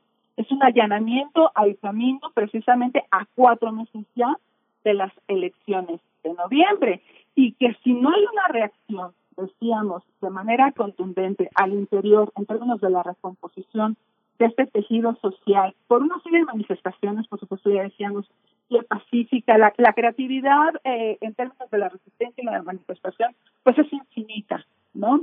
Para denunciar lo que está sucediendo, para hacer manifiesto, para hacer visible eh, esto y por supuesto la reacción de la comunidad internacional, pues eh, no, nos, no nos extrañe que en una semana, dos semanas más, pues estemos siendo testigos de más detención. Maestra Selene Romero, entonces no hay eh, posibilidad, oportunidad de que sean los otros poderes del Estado los que generen un cierto contrapeso, eh, pensando por supuesto en el Poder Judicial eh, y, las detenciones y las acusaciones, además de pues actos de presuntos actos de lavado de dinero. Eh, esa es la acusación sobre Cristiana Chamorro, por ejemplo, a todas luces para justificar pues este arresto. No hay dentro de los poderes del Estado una posibilidad de, de generar contrapesos ante estas decisiones. No, yo, yo, yo lo veo de esta manera, más bien es un allanamiento a estos intereses personalistas, particulares, unipartidistas, ¿no? Y obviamente representados en la figura tanto de Daniel Ortega como de eh, su esposa, ¿no? Murillo. Entonces, ahí, ahí están encargados precisamente de esta misma institucionalidad, de cooptar la institución, de cooptar eh, estas instancias jurídicas, ¿no? Es decir, hablar de la eh, Suprema Corte, por ejemplo, de, Justicia, que es precisamente la, la encargada de ir generando toda esta esta reforma en materia legislativa para que hoy tengamos a 26, 27 eh, líderes, ¿no? representantes de la oposición con todo este variopinto, decíamos, de la composición desde exguerrilleros, exguerrilleras, ¿no? Hay una eh, compañera feminista, hay también detenida, ¿no? Líderes de ONGs, estudiantes, movimiento eh, campesino, obviamente Cristiana Chamorro, ¿no? Eh, Arturo Cruz, etcétera. Todos periodistas, ¿no? Ah, es decir, todo lo que está sucediendo acá, pues no nos, no nos dice más que la propia institución ya está hecha, ¿no? Desde estos últimos mandatos se ha encargado precisamente Daniel Ortega y la, la cereza en el pastel, como podríamos decir coloquialmente, es que a partir de la mancomunidad, obviamente, de la presidencia y de la vicepresidencia, pues esto, obviamente, las instituciones al interior, ¿no? De Nicaragua han estado derrotadas precisamente para hablar de escenarios plurales, para hablar de escenario, de escenarios democráticos entonces, más bien la presión viene desde la población para poder, obviamente, cambiar esta, este orden de cosas y desde el sector internacional. Que al decir, evidentemente, del sector internacional, bueno, pues ha, habido recientemente, sobre todo a partir del acuerdo de, de la OEA, de esta resolución donde se menciona situación de Nicaragua, ¿no? Del 15 de junio, en donde, bueno, pues precisamente empieza a, hacer una alarma ante el reciente deterioro del entorno político en Nicaragua y demanda reformas electorales, ¿no? Eh, reformas electorales que dependen precisamente del Ejecutivo, Legislativo y también de la ejecución, ¿no? Ya formal y vigilancia del judicial, en donde, bueno, pues incluso el líder precisamente de la policía, pues no es ni más ni menos que el consuegro de Daniel Ortega, ¿no? Entonces ahí por eso decíamos al interior se ve se ve muy complicado porque estas instituciones, a mi parecer, por supuesto, están totalmente cooptadas por el régimen. Entonces, nos viene la presión bien externa y desde esta reconstrucción, resistencia del tejido social. Sí, maestra Selene, Selene Romero Gutiérrez, una última eh, cuestión de, un poco de conclusión, de, se nos acaba el tiempo desgraciadamente, pero una, una breve distinción entre eh, el partido de restauración, el partido conservador, y por otra parte las protestas de los estudiantes, que también son las protestas de los jóvenes. Daría la impresión de que en este proceso este, regresa a la derecha porque la izquierda fracasó pero no es así. El tejido, el tejido social en, en, Nicaragua, en la Nicaragua indígena, en la Nicaragua campesina, en la Nicaragua rural, también se cuecen otras, eh, otras inquietudes y otras protestas. Y también el sector universitario, intelectual, eh, académico, estos jóvenes representan mucho de lo que la Nicaragua que transitó por el camino de la izquierda quiere. Si puede ofrecernos una, una breve conclusión, un breve señalamiento sobre este aspecto que le, que le, que le propongo. Eh, por supuesto que sí.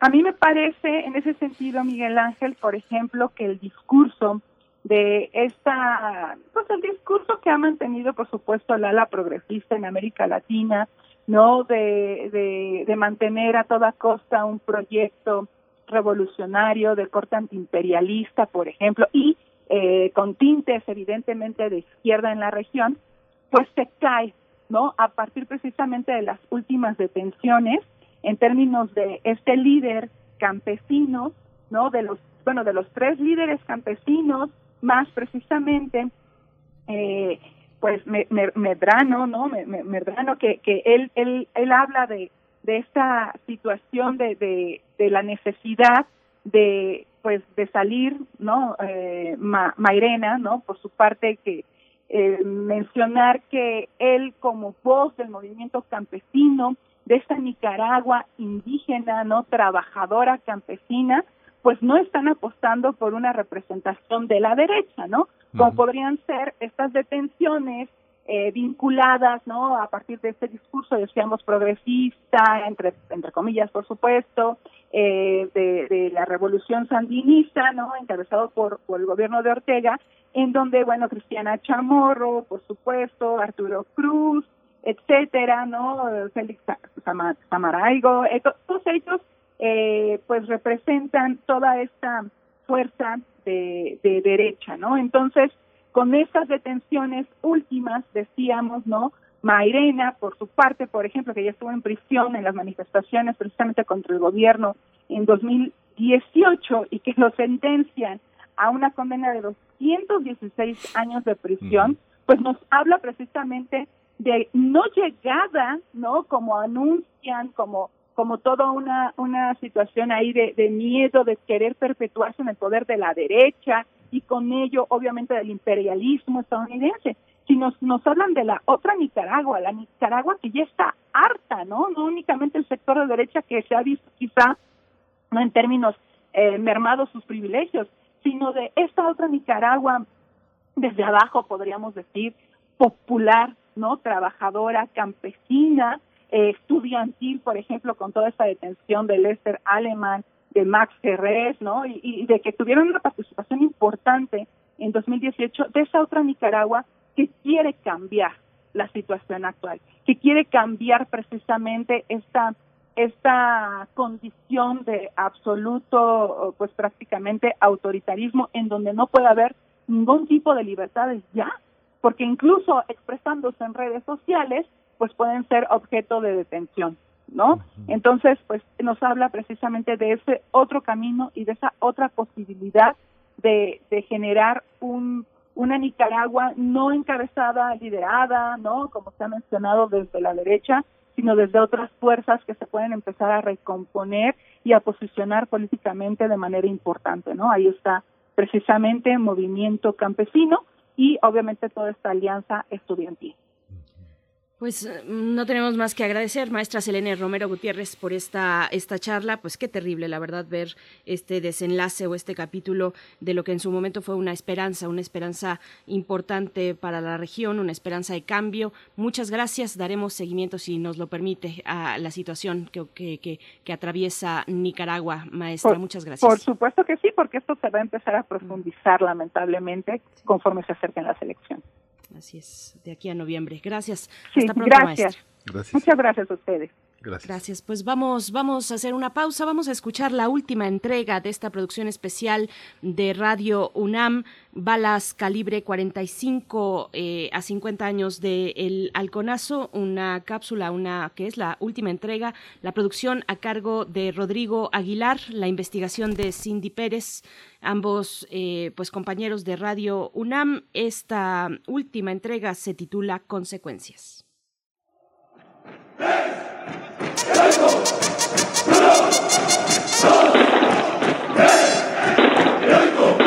Balas calibre 45. A 50 años del halconazo. Con Echeverría y con López Portillo tenemos como la parte eh, más dura de las desapariciones forzadas en nuestro país. El proceso histórico conocido como guerra sucia forman parte de una impunidad que se ha continuado hasta el día de hoy.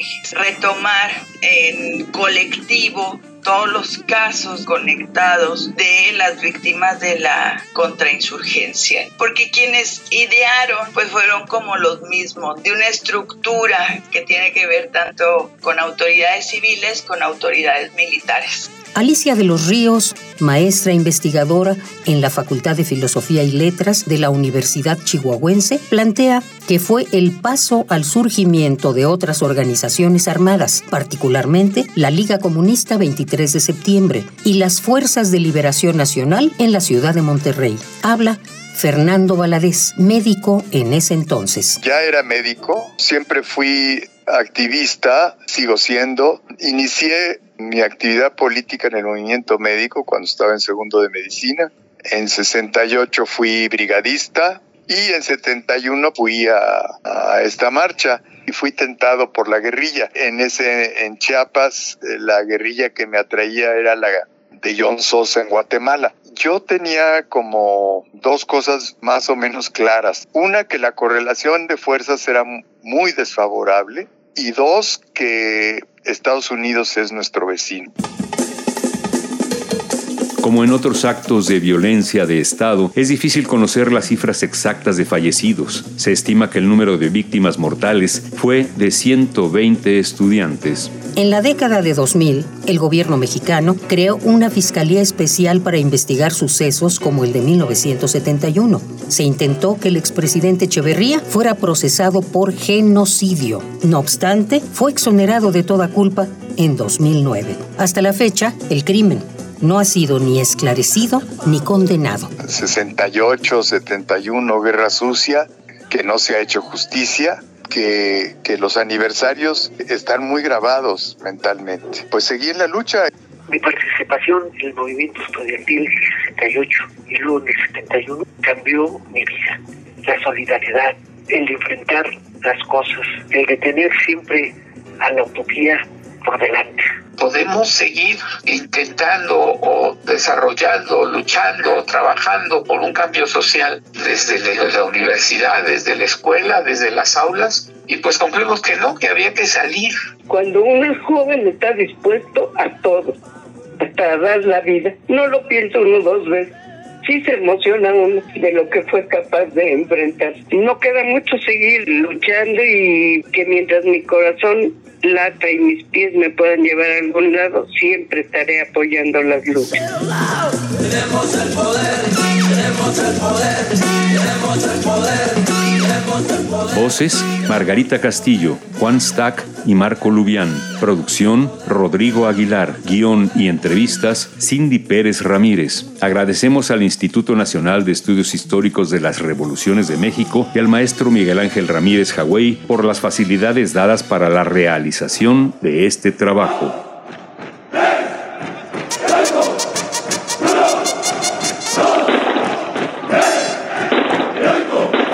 Balas calibre 45. A 50 años del halconazo. Primer movimiento. Hacemos comunidad. Nota Nacional.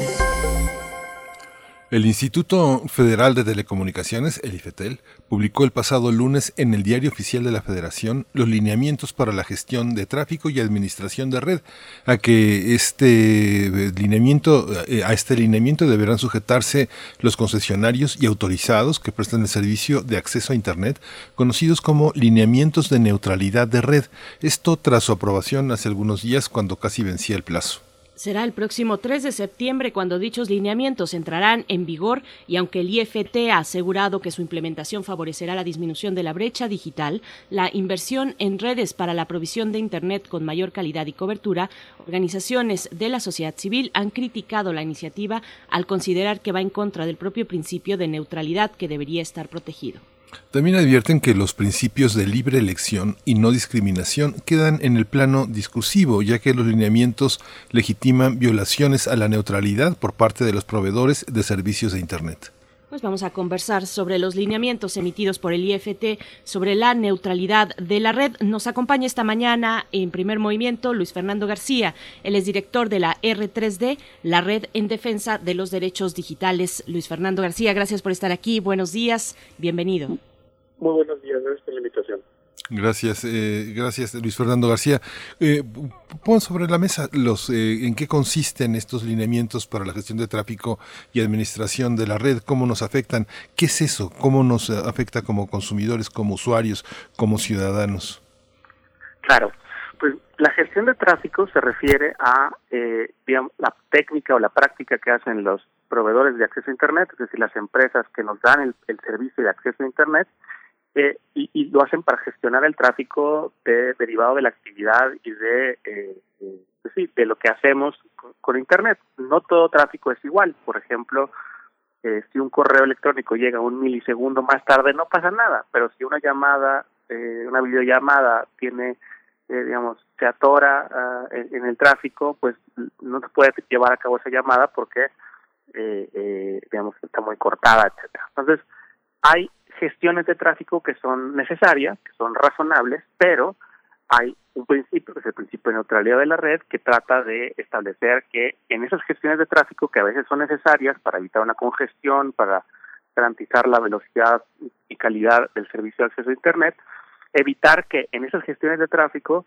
se privilegie algunas aplicaciones, contenidos o servicios en Internet o, y o se perjudique a otras. Y ese es el principio de neutralidad de la red, que los datos tienen que ser los datos independientemente del origen, destino de la aplicación, contenido, servicio, sean tratados de manera igual y que los proveedores de acceso a Internet no interfieran ni favorezcan el tráfico de alguna aplicación o, o entorpezcan el tráfico de otra aplicación.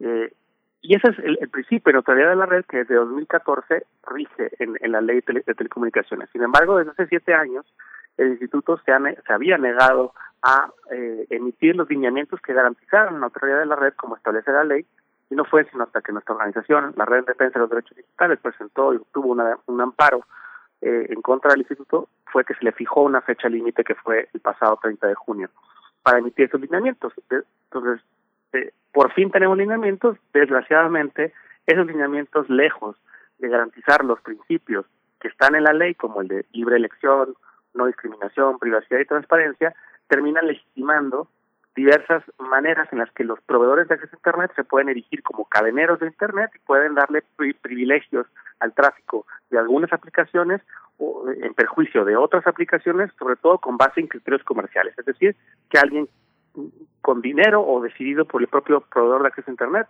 pueda hacer que el tráfico de sus aplicaciones eh, tenga un privilegio respecto de otras aplicaciones. Y eso es justamente lo que la neutralidad de la red protege y justo lo que los lineamientos permiten. Por lo, por lo tanto, es que nosotros decimos, no, estos lineamientos no son de neutralidad de la red, son lineamientos de gestión de tráfico que violan justamente la neutralidad de la red. Luis Fernando, te pediría profundizar un poco más en este contexto, eh, en la parte previa, cuando eh, pues se ordena precisamente al IFT eh, expedir, remitir estos lineamientos para proteger la neutralidad de, de la red. ¿Por qué se negaron en su momento? ¿Cuál ha sido pues un poco el tránsito de estos años 2014, entiendo, al punto de hoy?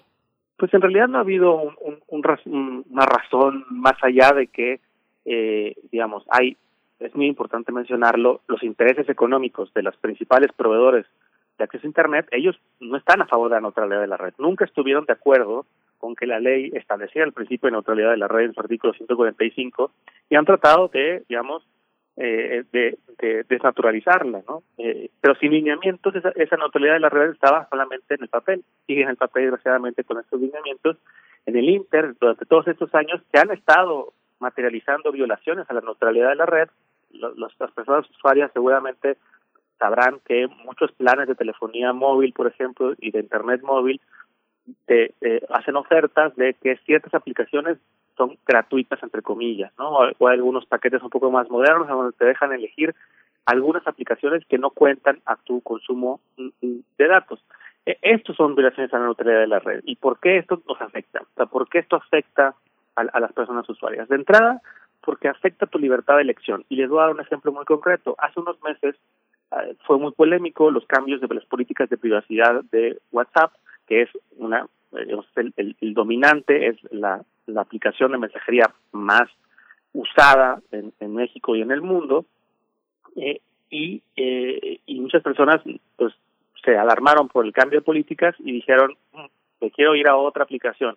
Sin embargo, al darse cuenta que el usar WhatsApp no te contaba frente a tus datos, pues limita y condiciona tu libertad de elección. Ya no eliges la aplicación que más quieres usar, que más protege tu privacidad o que más te gusta por cualquier razón, sino que tu decisión ya no es libre, sino que está condicionada y está incentivada por estos acuerdos comerciales a los que llegó Facebook, que es propietario de WhatsApp, y las empresas de telecomunicación. E, esto afecta, insisto, tu libertad de elección, pero genera otros efectos. Estos paquetes de aplicaciones gratuitas en realidad terminan, hay bastante evidencia eh, eh, estudios en otros países, de cómo termina generando más costos para los usuarios, porque lo que no te dicen cuando te dan esos paquetes con algunas aplicaciones que principalmente son las dominantes, es decir, las que tienen monopolios en varios mercados, son las que tienen esos privilegios, frenando la competencia además. Eh, eh, pero, digamos, eh, estas, estas aplicaciones, de, de, alguna manera, estos privilegios que tienen por estar en estos paquetes de redes sociales ilimitadas, lo que no te dicen es que el resto de las aplicaciones, el tráfico derivado del resto de tu navegación en Internet, sube de precio. Entonces terminas pagando más. Digamos, el kilobyte de WhatsApp no vale lo mismo que el kilobyte de cualquier otra aplicación de Wikipedia, de Signal, de cualquier otra aplicación, contenido o servicio que tú decides usar y entonces se incentiva que uses solamente algunas aplicaciones, de, insisto, de empresas dominantes, y dejes de usar otras aplicaciones y generar una distorsión también en el mercado, a la competencia eh, eh, y afectando, insisto, la libertad de elección, el bolsillo, pero también la innovación y la competencia. Y esto que es tan bonito y tan exitoso de Internet, que es que no necesitas pedirle permiso a nadie para innovar, necesitas tener millones de dólares para poder competir en igualdad de circunstancias. Muchas de esas empresas que hoy son dominantes empezaron con una buena idea en un garage pudieron conectarse y ofrecer su servicio en Internet sin tener que pagarle al cadenero, a, la, a la empresa de telecomunicaciones para poder competir en igualdad de circunstancias. Y con estas figuras que se establecen en los lineamientos de datos patrocinados eh, eh, y de eh, ofertas que se conocen como zero rating o de tasa cero, se permite que alguien pueda pagarle al proveedor de acceso a Internet para tener un privilegio o que el propio proveedor por, por sus pistolas decida eh, privilegiar ciertas aplicaciones en prejuicio de otras. Y eso justamente viola la neutralidad de la red, afecta, insisto, la libertad de elección, el bolsillo de los usuarios y afecta la competencia eh, eh, y la innovación y la idea de un Internet libre, abierto y plural.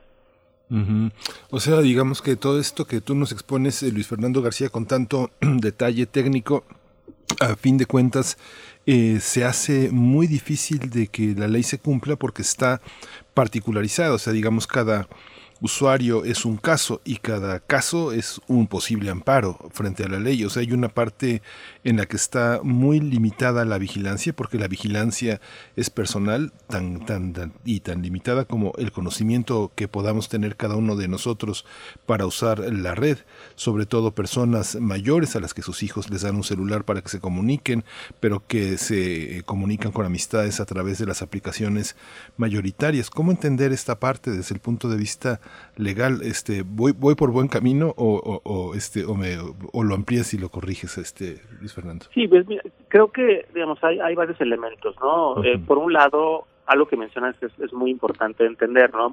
A muchas personas les puede costar trabajo como entender exactamente cómo les afecta y, y cómo darse cuenta. lo, más peligroso es que muchos de los efectos de estos lineamientos y de vulnerar la neutralidad de la red son efectos que son difícilmente perceptibles por las personas. Y les doy un ejemplo muy concreto. Digamos que estás viendo una película o jugando un videojuego en línea y empieza a fallar y podrían ser, la falla podría darse por muchas razones, podría ser porque hay una congestión temporal y excepcional del tráfico, es decir, muchas personas en, en, tu colonia están usando mucho internet en ese momento y pues hay una congestión y, y eso hace que todos se, les alente un poco algunos algunos servicios. Eh, pero también podría ser que el proveedor de acceso a internet de manera deliberada está eh, afectando algunos servicios o aplicaciones. Esto violando la neutralidad de la red y, digamos, no, no nos. Es, es particularmente preocupante en un país como México, en donde hay un proveedor de acceso a Internet que es dominante, que además tiene sus propias aplicaciones de música, de video, de noticias, eh, y que puede, puede querer intentar usar su posición dominante como empresa de telecomunicaciones para perjudicar a sus competidores en otros mercados de aplicaciones de video streaming, eh, etcétera. Pero la pregunta es, ¿cómo yo le hago para saber si el que esté fallando mi servicio es porque hay una congestión de tráfico normal y hay una gestión de tráfico razonable para tratar de mitigar esa, eh, esa congestión o el, el operador está violando la ley, violando el principio de neutralidad de la red. Y la, la realidad es que no hay manera de saberlo. Es muy difícil para el propio usuario saberlo. Y es por eso que los lineamientos debían contemplar medidas de transparencia, medidas de supervisión, y herramientas y dientes, digamos, para el propio instituto para poder investigar y detectar esas violaciones a la neutralidad de la red. Sin embargo, el propio instituto en los lineamientos se pone una venda en los ojos y hasta pones en los oídos y, digamos, no se da a sí misma ninguna herramienta, ni a los usuarios ni a ella misma, un, eh, herramientas para poder detectar si estas digamos, distorsiones y esta discriminación en el tráfico de Internet de algunas aplicaciones en prejuicio de otras eh, sucede o no sucede. Y eso eh, eh, nos, y además deja la indefensión a, las personas usuarias y, y, insisto, genera efectos que a veces van a ser muy difícilmente perceptibles por los propios usuarios, impidiendo también la posibilidad de hacer algo al respecto. Y es el mismo caso de los costos. Eh, cuando te dicen, ah, dar estas aplicaciones gratis, suena bien, te están dando algo gratis, ¿no? Y, ¿quién no quiere que le den algo gratis? Sin embargo, las ofertas son tan complicadas, las letras chiquitas son tan complicadas, que luego una, las personas no se dan cuenta de cómo esos paquetes terminan costándoles más dinero y se les agotan los, datos y tienen que hacer recargas y terminan pagando en recargas más de lo que habrían pagado eh, eh, porque no solamente usas tres, cuatro, cinco aplicaciones, usas muchas otras cosas más. Y eso también tiene otros efectos, por ejemplo el tema de desinformación, en donde hay un problema muy grande de cómo cadenas de información no verificada en WhatsApp o en Facebook terminan pues eh, influenciando la opinión pública y, y, generando desinformación. Y una de las cosas que les decimos a las personas es contrasta la información, pero cuando tienes esos paquetes en donde lo único que puedes usar es WhatsApp y Facebook, eh, ¿cómo contrastas? ¿no? Porque te va a costar mucho más dinero ir a contrastar a la fuente original, a ver si es cierta esa noticia o no es cierta, y se generan esas barreras también a, a, confirmar la información. Por eso es que eh, eh, es, es, bien importante y por eso es que desde la, desde la ley se establece el tipo de neutralidad de la red que garantiza que Internet sea un espacio democrático, donde cualquier persona, pensemos en un noticiero, Imagínense que eh, Telcel empieza a ofrecer uno noticias, que es propiedad del mismo grupo económico, gratis. Es decir, no te cuesta datos, pero entrar a, al medio que más que te guste, reforma la jornada al que quieras.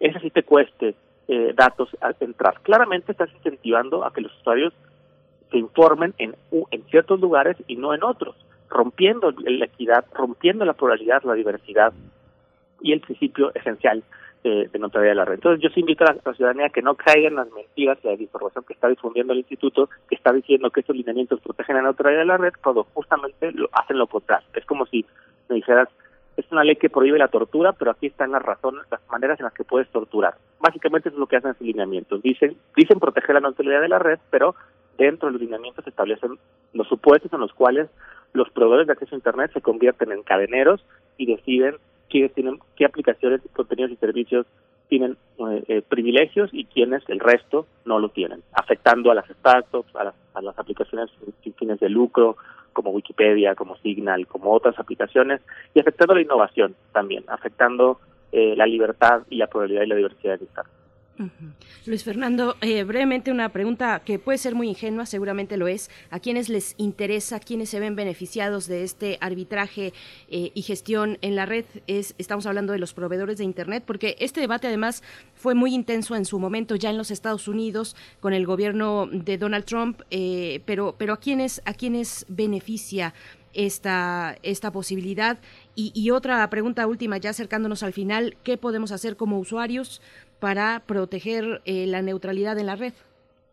Sí, pues ¿qué beneficia? Beneficia principalmente a los proveedores de acceso a Internet, a las empresas de telecomunicaciones, porque esto les da un poder que genera eh, ingresos económicos, es decir, lo que van a hacer es, si quieres estar en el paquete, le van a decir a las aplicaciones, contenidos o servicios en Internet, les van a decir, si quieres estar en el paquete de aplicaciones gratuitas, pues tienes que pagar tanto, tanto dinero y van a adquirir más dinero y van a, digamos, extorsionar a las aplicaciones, contenidos o servicios para poder sacar, ganar más dinero. Es así de sencillo. Esto beneficia a los, a los de telecomunicaciones porque les permite hacer más dinero cobrando por dar privilegios a algunas aplicaciones, contenidos o servicios. Pero también esto beneficia a las, aplica a, los, a las empresas de Internet más grandes porque son precisamente ellas las que tienen el poder económico, técnico, administrativo para gestionar estas, eh, eh, eh, el poder estar en estas aplicaciones, en, estos paquetes de aplicaciones gratuitas y de esa manera defender, digamos, de alguna manera su posición dominante, sus monopolios, ¿no? Las empresas más grandes, en particular Facebook, se ha beneficiado y se ha visto beneficiar de estos paquetes porque son las aplicaciones, sus aplicaciones las que se, ofrecen como gratuitas, Facebook, WhatsApp, Instagram, y son esas aplicaciones las que de alguna manera uh, se benefician de las barreras que se le generan a sus potenciales competidores. Si alguien quiere desafiar uh, la posición de, de, Facebook, pues ahora ya no nada más necesita programar un gran, una gran aplicación muy atractiva y muy innovadora, sino además necesita poder darle su moche a la empresa de telecomunicaciones solamente para poder competir en igualdad de circunstancias. ¿Y qué hacer? Desde las organizaciones estamos, sin duda, vamos a impugnar estos lineamientos que son ilegales. el Instituto Federal de Telecomunicaciones no tiene y no tenía derecho a decidir deshacerse de la autoridad de la, red en la práctica. está violando el mandato expreso de la ley que desde, desde hace siete años lleva incumpliendo. Y acudiremos de nuevo al Poder Judicial Federal, que tomará su tiempo, pero estamos convencidos de que estos lineamientos violan eh, la ley y violan los derechos humanos, eh, la libertad de expresión, etcétera. Y además, eh, algo que estaremos también instrumentando desde Sabemos Internet, la campaña que aglomera muchas organizaciones, eh, eh, colectivos, eh, en, desde estaremos en los próximos meses instrumentando también una plataforma para decirle al Congreso que le enmiende la plana al instituto. A final de cuentas, el Congreso le dio una misión al instituto que el instituto primero por siete años se negó a hacer, hasta que lo obligamos vía un amparo, lo tuvo que hacer, y ahora que lo hizo, lo hizo mal. ¿no? Eh, eh, sigue en rebeldía frente a las órdenes que le dio el Congreso en la ley. Y el Congreso puede remediar esa situación y puede restaurar la neutralidad de la red, como sucedió en Estados Unidos cuando Trump se hizo la neutralidad de la red, muy similar a lo que hizo el, IFT en estos días. Eh, el Congreso de estados como California legislaron y protegieron la neutralidad de la red. Y en este caso, el Congreso tiene la posibilidad, y yo diría la obligación, de legislar para proteger la neutralidad de la red de eh, las omisiones y de la ah, incompetencia del instituto que claramente está tratando de favorecer intereses económicos y prejuicios de interés público. Pues muchísimas gracias, eh, Luis Fernando García, director de Red 3D. Pues eh, ahora sí que los ciudadanos contamos con gente, con personas como tú que conocen y que se puede establecer un puente con los legisladores. Gracias por este panorama, por alertarnos y pues, por dejarnos mucha tarea para tratar de entender y participar críticamente de, eh, en la defensa de nuestros derechos, ¿no? que es lo que, lo que se han pasado ustedes promoviendo en estos años. Muchas gracias, Luis Fernando. No, gracias a ustedes y sí, lo importante es difundir información en este momento y pueden seguirnos en Twitter, en Facebook, arroba R3DMX y ahí estaremos publicando más información al respecto. Muchas, gracias. Nos, mantenemos atentos y atentas. Luis Fernando García, director de la R3D. Muchas gracias. La Red en Defensa de los Derechos Digitales. Con esto nos vamos a despedir de la radio Nicolaita en esta hora. Ya estamos llegando a las 9 de la mañana. Eh, en la siguiente hora nos encontraremos con la poesía necesaria y también con los mundos posibles. Eh, con el doctor Alberto Betancourt, que regresa, que regresa para comentarnos eh, precisamente los detalles de esos mundos que se figuran en, en esas reflexiones que nos comparte. Vamos a hacer el corte de la hora y volvemos a primer movimiento. Síguenos en redes sociales. Encuéntranos en Facebook como Primer Movimiento y en Twitter como arroba PMovimiento. Hagamos comunidad.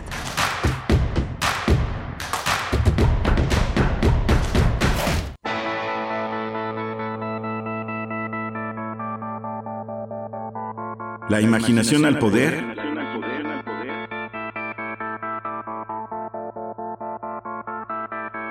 cuando el rock dominaba el mundo. Todos los viernes a las 18.45 horas por esta estación. 96.1 TFM. Radio UNAM, Experiencia Sonora. La ciencia que somos. La ciencia que somos. Iberoamérica al aire. Descubre la ciencia que está presente en tu día a día a través de cápsulas, reportajes, entrevistas y reportes en vivo. Viernes de 10 a 11 horas por el 96.1 FM. La ciencia que somos. Iberoamérica al aire. Una coproducción de Radio UNAM y las direcciones de divulgación de la ciencia y de las humanidades. Hoy hay tanta información que es difícil identificar la que es útil y se ayuda a tomar mejores decisiones. Publicar noticias falsas, rumores y mentiras nunca fue tan común. Y todo eso afecta nuestra vida. En cambio, la información cierta, verificada y confiable puede salvar vidas. Busca fuentes confiables, compara, investiga bien, no te quedes con lo primero que te cuentan. Conoce más en INE.mx y es.unesco.org. Contra la desinformación, contamos todas, contamos todos. INE. ¿Te toca vacunarte contra la COVID-19? Antes de ir, come bien y toma tus medicamentos. No llegues con mucha anticipación. Hidrátate bien con agua natural. Si tienes dudas, visita mivacuna.salud.gov.mx. Recuerda, la vacuna te protege y protege a quienes queremos. Cuidémonos entre todos, vacúnate y no bajes la guardia. Gobierno de México. Este programa es público ajeno a cualquier partido político. Queda prohibido el uso para fines distintos a los establecidos en el programa.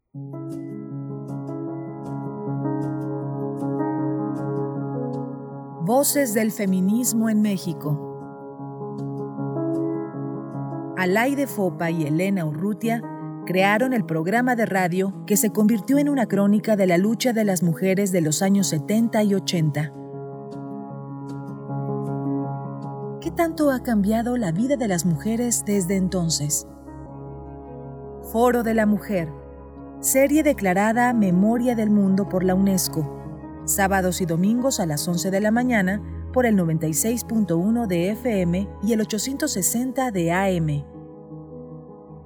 Radio UNAM, Experiencia Sonora.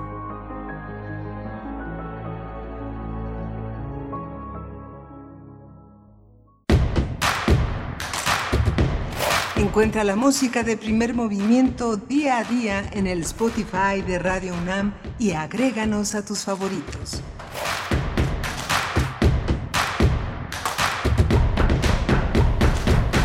Hola, buenos días. Ya son las 9.03 de la mañana aquí en el centro del país, en la Ciudad de México, en este jueves 8 de julio. Está, eh, está eh, el, señor González eh, al, este, al frente de la cabina de los controles técnicos, Arturo González. Está Frida Saldívar al frente de la producción ejecutiva y está Berenice Camacho del otro lado del micrófono. Querida Berenice, buenos días. Buenos días, buenos días al señor González. Un saludo de verdad porque están por allá bueno, con sana distancia, con todas las medidas eh, de, de, protección sanitaria, pero finalmente allá saliendo y exponiéndose pues cada mañana, alguien tiene que picar los botones, alguien tiene que mm, dar la apertura a los micrófonos, así es que bueno, les agradecemos mucho este esfuerzo que realizan eh, allá en cabina y a todo el equipo, porque cada quien desde su lugar eh, hace posible este espacio de cada mañana en primer movimiento aquí en Radio UNAM. En este jueves, jueves 8 de julio de 2021 tendremos eh, la mesa la mesa del día, ya lo anunciábamos, el doctor Alberto Bentancur de vuelta. Él es doctor en historia, profesor de la Facultad de Filosofía y Letras de la UNAM, coordinador del Observatorio del G20, ahí mismo en filosofía, en esa querida facultad. Y bueno, hablará de la cumbre Biden-Putin, la cumbre entre estos dos mandatarios, los juegos de la guerra nuclear es como titula su participación de hoy el doctor Betancourt.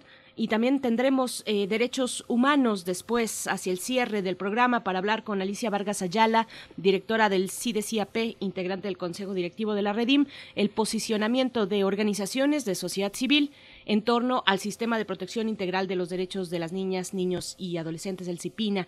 Es el tema que abordará hoy Alicia Vargas Ayala. Y bueno, agradecemos sus comentarios, siempre agradecemos sus comentarios en redes sociales, les invitamos a seguir participando. Pues bueno, nos dará mucho de qué hablar, por supuesto, el doctor Alberto Betancourt, como, como es costumbre cuando llegan sus participaciones.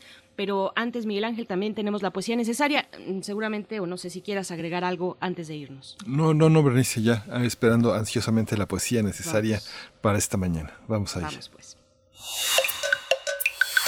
Primer movimiento. Hacemos comunidad. Es hora de poesía necesaria. El día de ayer se anunció el Premio Iberoamericano de Poesía Pablo Neruda. Este galardón es otorgado por el Ministerio de Culturas, Artes y Patrimonio de Chile y también la Fundación Pablo Neruda desde el año 2004 está vigente. Y bueno, grandes escritores han merecido este reconocimiento. José Emilio Pacheco, el primero de ellos, pero bueno, una cantidad desde 2014 a la fecha, por supuesto, de un desfile de distintos escritores, escritoras, Juan Gelman, Nicanor Parra, eh, Reina María Rodríguez, que hablábamos de ella en esta semana también en la poesía, hace dos días. Y bueno, ayer se se dio a conocer a la ganadora de este año. Se trata de la escritora asturiana eh, Olvido García Valdés, graduada en Filología Románica en la Universidad de Oviedo y ustedes pueden encontrar una antología poética de Olvido García si se acercan a la biblioteca virtual Miguel de Cervantes. Ahí hay un, pues una antología muy interesante. De ahí también pueden encontrar el poema que les voy a compartir esta mañana. Se titula Al salir a la calle sobre los plátanos es el, título de este poema y bueno, enhorabuena a la escritora española Olvido García Valdés por este merecimiento, el Premio Iberoamericano de Poesía Pablo Neruda 2021. La música, la música ah, después de la poesía es un gesto digamos, solidario, un gesto solidario con Haití. Es música, se trata de música caribeña, francófona. Así es que, bueno, música además de hace muchas décadas, de décadas atrás, que han sido rescatadas estas eh, canciones estas expresiones musicales por un sello inglés, eh, un sello musical inglés que se ha dado a la tarea pues de buscar, de hacer esta arqueología musical en el Caribe y las Antillas. Vamos entonces con la poesía para eh, Al salir a la calle sobre los plátanos de Olvido García Valdés. Al salir a la calle sobre los plátanos, muy por encima y por detrás de sus hojas doradas y crujientes, el cielo, muy por encima azul, intenso y transparente de la helada. A cuatro bajo cero se respira el aire, como si fuera el cielo, que es el aire lo que se respirara corta y se expande y un instante rebrota antes de herir. Ritmos de la respiración y el cielo, uno lugar del otro, volumen que quien respira trajera, puro estar del mundo en el frío, de un color azul que nadie viera, intenso, que nadie desde ningún lugar mirara, aire o cielo, no para respirar.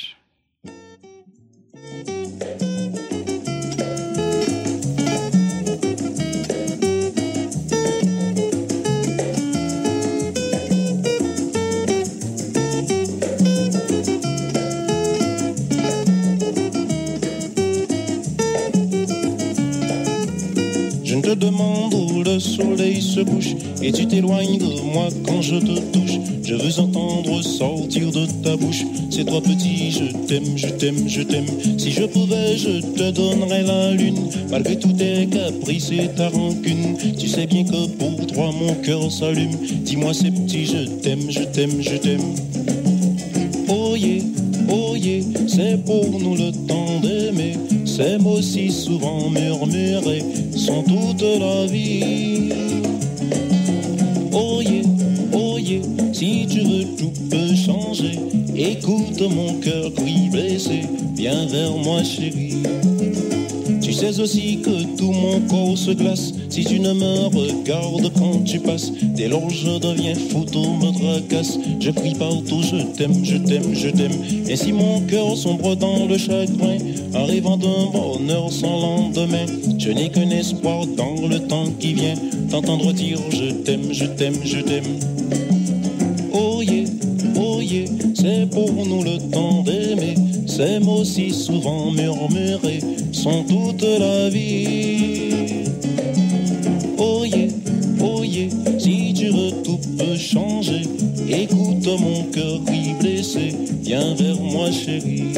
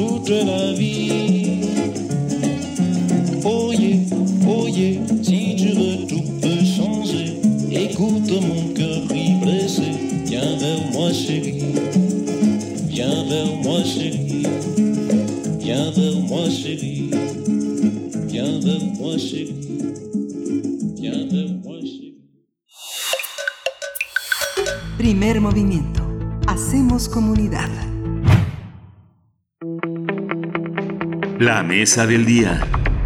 Llegó el momento de hablar de los mundos posibles con el doctor Alberto Betancourt, doctor en Historia, profesor de la Facultad de Filosofía y Letras de la UNAM y coordinador del Observatorio del, del G20 ahí mismo en Filosofía.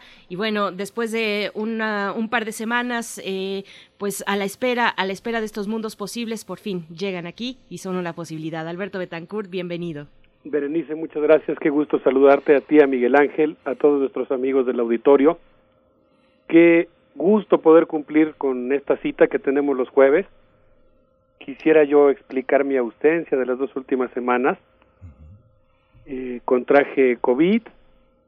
Afortunadamente estaba yo vacunado, lo cual me permitió pues sortear la enfermedad con pues relativamente pocos padecimientos y pues ya estamos dados de alta, completamente repuestos, muy contentos de estar nuevamente aquí en este espacio privilegiado de la comunidad universitaria. Lo, lo celebramos muchísimo, Alberto. Eh, eh, hemos pensado mucho en ti. Yo, he pensado muchísimo en ti. Te he deseado lo mejor. Qué bueno que estás ya, ya repuesto. Muchas gracias. Pues sí, ya estamos aquí ahora, pues con la intención de compartir con ustedes sobre un tema que me parece que amerita toda nuestra atención, la cumbre que se celebró en, entre el día 16 de junio entre Joe Biden y Vladimir Putin, una cumbre que se celebró en Ginebra, Suiza, y que tuvo como objetivo principal tratar de alcanzar lo que podríamos llamar una mínima estabilidad global. Como suele ocurrir en estos casos, la reunión de dos de las personas más poderosas, por lo menos desde el punto de vista militar, pues eh, atrae los reflectores por buenas razones, debido a que la munificencia o la discordia entre estos personajes pues puede tener grandes repercusiones en ámbitos tan importantes como son, por ejemplo, la funcionalidad de las instituciones multilaterales, eh, la lucha por mitigar el cambio climático, o no sé, el hecho de que ellos, lo digo alegóricamente, relajen un músculo facial y sonrían un poco o se den un apretón de manos, pues tiene consecuencias enormes, ¿no? Puede significar la apertura de un corredor humanitario en Siria que permite el abastecimiento para decenas de miles de personas que están sufriendo por falta de agua o de vacunas, o puede implicar cosas un poco más difíciles, pero podría eventualmente conducir, por ejemplo, a una posibilidad de encontrar una salida política en el conflicto en Siria. Pero en este caso, y creo que buena parte de los analistas que han tratado de eh, aquilatar qué fue lo que ocurrió en la reunión, aunque es muy poca la información, la verdad yo diría que estamos ante una especie de hoyo negro, no, no tenemos información respecto a lo que ocurrió realmente en esa cumbre, que de todos modos en sí misma la reunión fue importante por el grado de tensión que existía entre los dos países. Recordemos que incluso cada uno de los países llamó a sus embajadores, retiró a sus embajadores. Eh, Joe Biden había llamado asesino a Vladimir Putin. Vladimir Putin respondió diciendo que le deseaba a Joe Biden mucha salud. Eh, habíamos vivido un momento de mucha tensión en las relaciones entre Rusia y Estados Unidos, una tensión que continúa, pero justamente en ese marco pues fue muy importante la reunión, sobre todo porque se propuso como objetivo fundamental tratar de conjurar la posibilidad de una conflagración nuclear en un contexto en el que ambas potencias pues están renovando sus arsenales nucleares y particularmente en un momento muy particular de la historia en el que a partir de la administración de Donald Trump el gobierno y las Fuerzas Armadas de los Estados Unidos están realizando peligrosos ejercicios de simulacro de guerra convencional y nuclear para eh, pues eh, prepararse para eventuales ataques en contra de Rusia, de la República Popular China, la República Popular Democrática de Corea y la República Islámica de Irán, ejercicios que involucran una gran cantidad de personal, que significan en sí mismos una amenaza y que pues abren la posibilidad de que, de que pudiera iniciarse una conflagración, incluso de una, de una manera accidental. Así que en este contexto en el que digamos que ambos mandatarios pues tienen muy cerca el portafolio nuclear, pues fue muy importante un encuentro que trata de, evitar el envite entre ambos y evitar que, pudiera haber una, una conflagración de ese tipo. Durante la reunión, yo diría, pues es de, de las gotas de información que surgieron, no dieron una conferencia conjunta, lo cual quiere decir que las cosas no ocurrieron de manera muy tersa, cada uno dio su conferencia por separado, eh, pero al salir de la cumbre, eh, ambos coincidieron en una frase que se ve que acordaron mutuamente la idea de que una guerra nuclear no puede ser ganada y no debe ser peleada.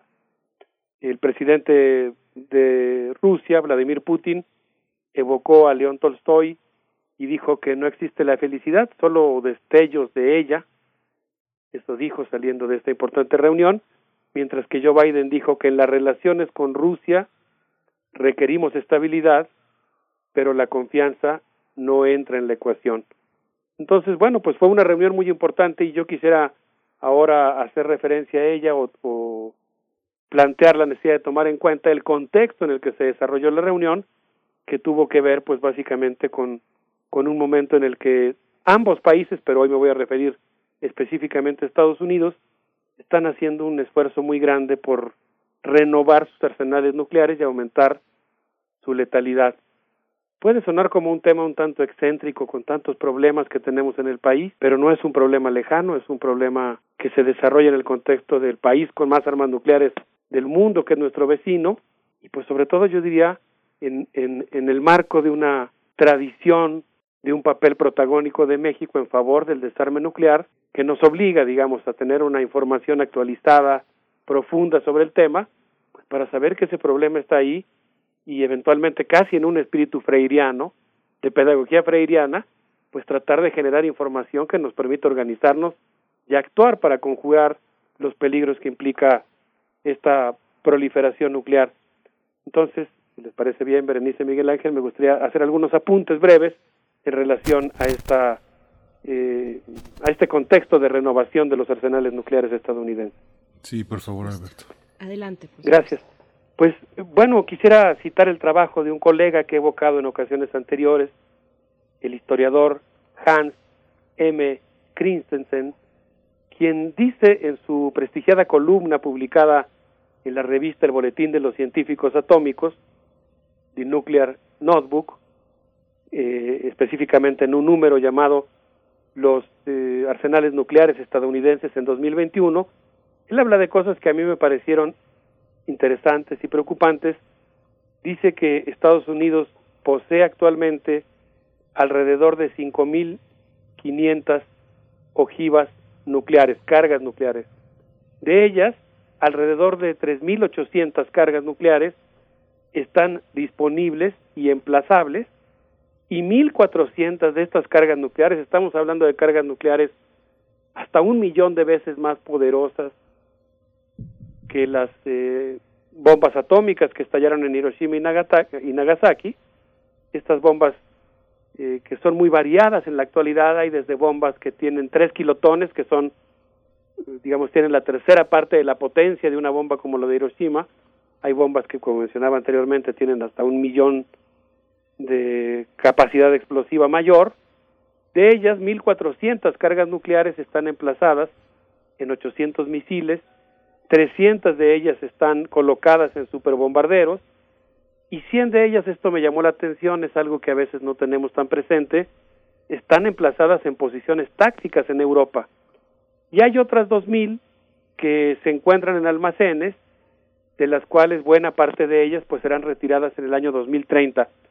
Aparte de estas cargas activas, nos, nos dice Christensen en el Nuclear Notebook, existen otras 1.700 cargas nucleares que están ya almacenadas, que están bajo la custodia del Departamento de Energía, que están intactas, que podrían ser reutilizadas, es decir, eh, con cierto criterio de contabilidad las podríamos incluir entre las armas existentes, pero pues digamos que aunque están funcionales, ya han sido destinadas a ser almacenadas, ya no están bajo la custodia de la Secretaría de la Defensa, sino del Departamento de Energía, y aquí viene pues digamos una parte que podríamos eh, decir eh, alienta un poquito el optimismo y es el hecho de que la mayor parte de estas bombas almacenadas que están en 24 lugares distribuidos en 11 estados de la Unión Americana y en cinco países europeos, la mayor parte de ellas están concentradas eh, en Kirtland, Nuevo México,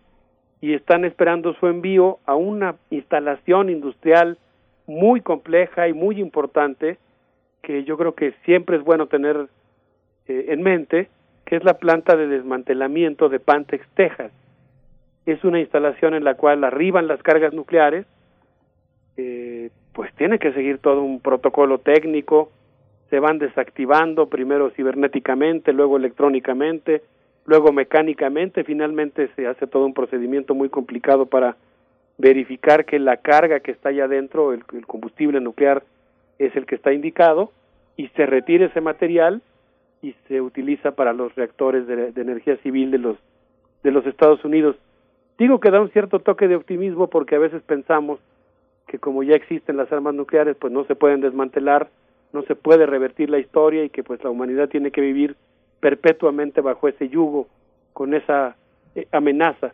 Pero pues eh, la, la existencia de este centro de desmantelamiento de Pantex, Texas, y el hecho de que, por ejemplo, esté programada eh, esté programado el desmantelamiento de 1.700 cargas nucleares, más las cargas provenientes de Rusia, que forman parte del acuerdo STAR 3 y que son es financiado por Estados Unidos para que Rusia también desmantele parte de sus arsenales nucleares, pues digamos que forman parte de algo que yo llamaría pues algo así como una especie de pulsión de vida, ¿no? Por un lado está esta pulsión de muerte que está impulsando continuamente la renovación y la letalidad de los arsenales, pero por otro lado existe ese otro movimiento que es el desmantelamiento, aunque se hace fundamentalmente para eh, destruir, digamos, o desactivar las cargas que se van volviendo obsoletas, pues como quiera que sea, siento que es una instalación que ojalá que algún día pues funcione a toda su capacidad. Berenice Miguel Ángel. Sí, ese, sí, eh, todo, esta, todo, todo, esto que inicias desde tu comentario hablando como de excentricidad ha sido con lo que hemos vivido desde nuestras infancias, Alberto, ¿no? De toda esta manera de pensar y de imaginar eh, las, todas las caras de esta conflagración y de estas disputas y lo que ponías en escena, como siempre lo haces, esta consideración sobre la felicidad de Putin que forma parte de ese gran dilema que está presente en toda la literatura rusa y que es tan, que es tan inquietante, ¿no? que es tan inquietante para todas las literaturas eh, que, que, que, gravitan en torno a este pensamiento de los grandes escritores rusos. ¿no? Sí, bueno, en este caso cuando está citando al autor de La Guerra y la Paz, en relación al, al, estado de ánimo que le provocó la reunión y dice que pues la felicidad es algo efímero, suena como que la reunión no salió muy bien, como que costó mucho trabajo llegar a acuerdos. De todos modos, creo que la reunión fue importante y, y sobre todo, Miguel Ángel, eh, digamos, recuperando este, esta atmósfera que tú bien evocas ahora, digamos que incluso lo llevó a la, a la cita literaria, pues sobre todo en el contexto de, de algunos cambios muy importantes que ocurrieron durante la administración de Donald Trump que modificó la eh, Nuclear Posture Review, la estrategia nuclear de los Estados Unidos, en el sentido de que habló específicamente de que las armas nucleares serían utilizadas para librar lo que los, lo que los estrategas norteamericanos llaman la competencia por el gran poder. Y eso significó ampliar el uso de los arsenales más allá del papel disuasivo de los ataques nucleares, que es lo que existía en la estrategia previa, y hablar ahora de la posibilidad de, realizar ataques con armas nucleares o no nucleares y decir que los arsenales podrían usarse contra ataques cibernéticos, biológicos, químicos o convencionales a gran escala. Incluso, y aquí es donde eh, evoco este, este nuevo tipo de armas, utilizando armas nucleares de bajo kilotonaje, por ejemplo las cargas W76-1, que eran de 19 kilotones, es decir, eh, no sé, la, bomba de Hiroshima debe haber tenido 9 kilotones, 12 la de Nagasaki, estas tenían 19, eran una vez y media más grandes que las de Hiroshima y Nagasaki, pues ahora las van a modificar para que puedan tener 5 kilotones, o sea que van a, van a tener, ya las están modificando, no están todavía listas, pero ya, ya está en marcha ese proceso tecnológico, una, digámoslo así, voy a decir algo absurdo, una mini bomba nuclear mini en el sentido de que es menor a la de a la de Hiroshima, pero pues ya con la de Hiroshima tenemos. Y es muy peligroso que hayan hecho esta modificación en la carga nuclear W761 para miniaturizarla, vamos a decir así, porque lo hacen pensando en la posibilidad de usarla, digamos en contradicción con lo con la frase que acaban de mencionar Biden y Putin, no la frase, la idea que, que deslizaron de que no es posible librar y ganar una guerra nuclear, eh, eh el diseño y la construcción de este tipo de armas nucleares miniaturizadas es extraordinariamente peligroso. Finalmente me gustaría cerrar esta parte del comentario hablando de que esta estrategia nuclear de Donald Trump también ha implicado, como suele ocurrir cuando se cambia la estrategia, que los que las fuerzas armadas estadounidenses estén desarrollando nuevos tipos de ejercicios.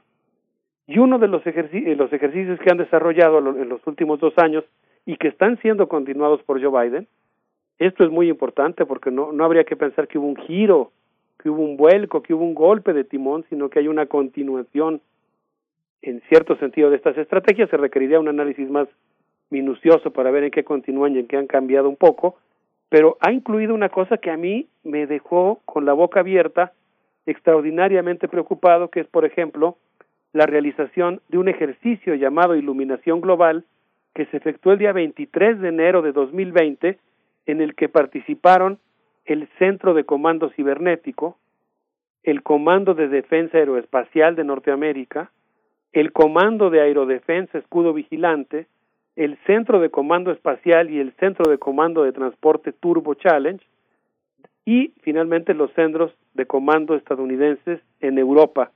Estaba yo, por ejemplo, leyendo en la página de la Fuerza Espacial, la sexta fuerza de las Fuerzas Armadas creada por Donald Trump, que la separó del resto y que es ahora esta Fuerza Armada eh, que opera desde el espacio. Bueno, pues este ejercicio involucró la participación de más de mil personas que participaron en el simulacro de una serie de posibles escenarios de guerra que podían incluir, por ejemplo, que la guerra, pues no sé, que la guerra comenzara, vamos a decirlo así, en, en Corea del Norte, o que comenzara en un ataque contra China, o contra Rusia, o contra Irán, y pues finalmente eh, esto implicaba, por ejemplo, que, que despegaran bombarderos en Europa. Hubo, por ejemplo, una parte de las operaciones en las que despegaron aviones bombarderos en, en Europa que, que se desplegaron por todos los países que integran la OTAN. Entonces son ejercicios extraordinariamente agresivos y peligrosos encabezados por el Stratacom que pues plantean la posibilidad de que estallen conflictos convencionales o nucleares o combinados en diferentes escenarios y pues es algo aterrador. Y este tipo de ejercicios que calienta mucho las relaciones bilaterales entre Estados Unidos y Rusia es eh, uno de los temas que abordaron en la cumbre Joe Biden y Putin en el sentido de cómo evitar que pudieran convertirse en una conflagración real. Pues Alberto Betancourt, sí, efectivamente nos quedamos igualmente eh, pues eh, asombrados con este tipo de ejercicios, este tipo de simulacros que, que nos compartes. Vamos a hacer una pausa musical en este momento para volver con el tema. Sí, les quisiera proponer para pues eh, evocar de diferentes maneras a una sociedad tan compleja y contradictoria como es la sociedad estadounidense, eh, que escuchemos a Honey Close con esto que se llama Digital Animal, que forma parte de la serie Breaking Bad. A ver qué les parece y regresamos a seguir platicando.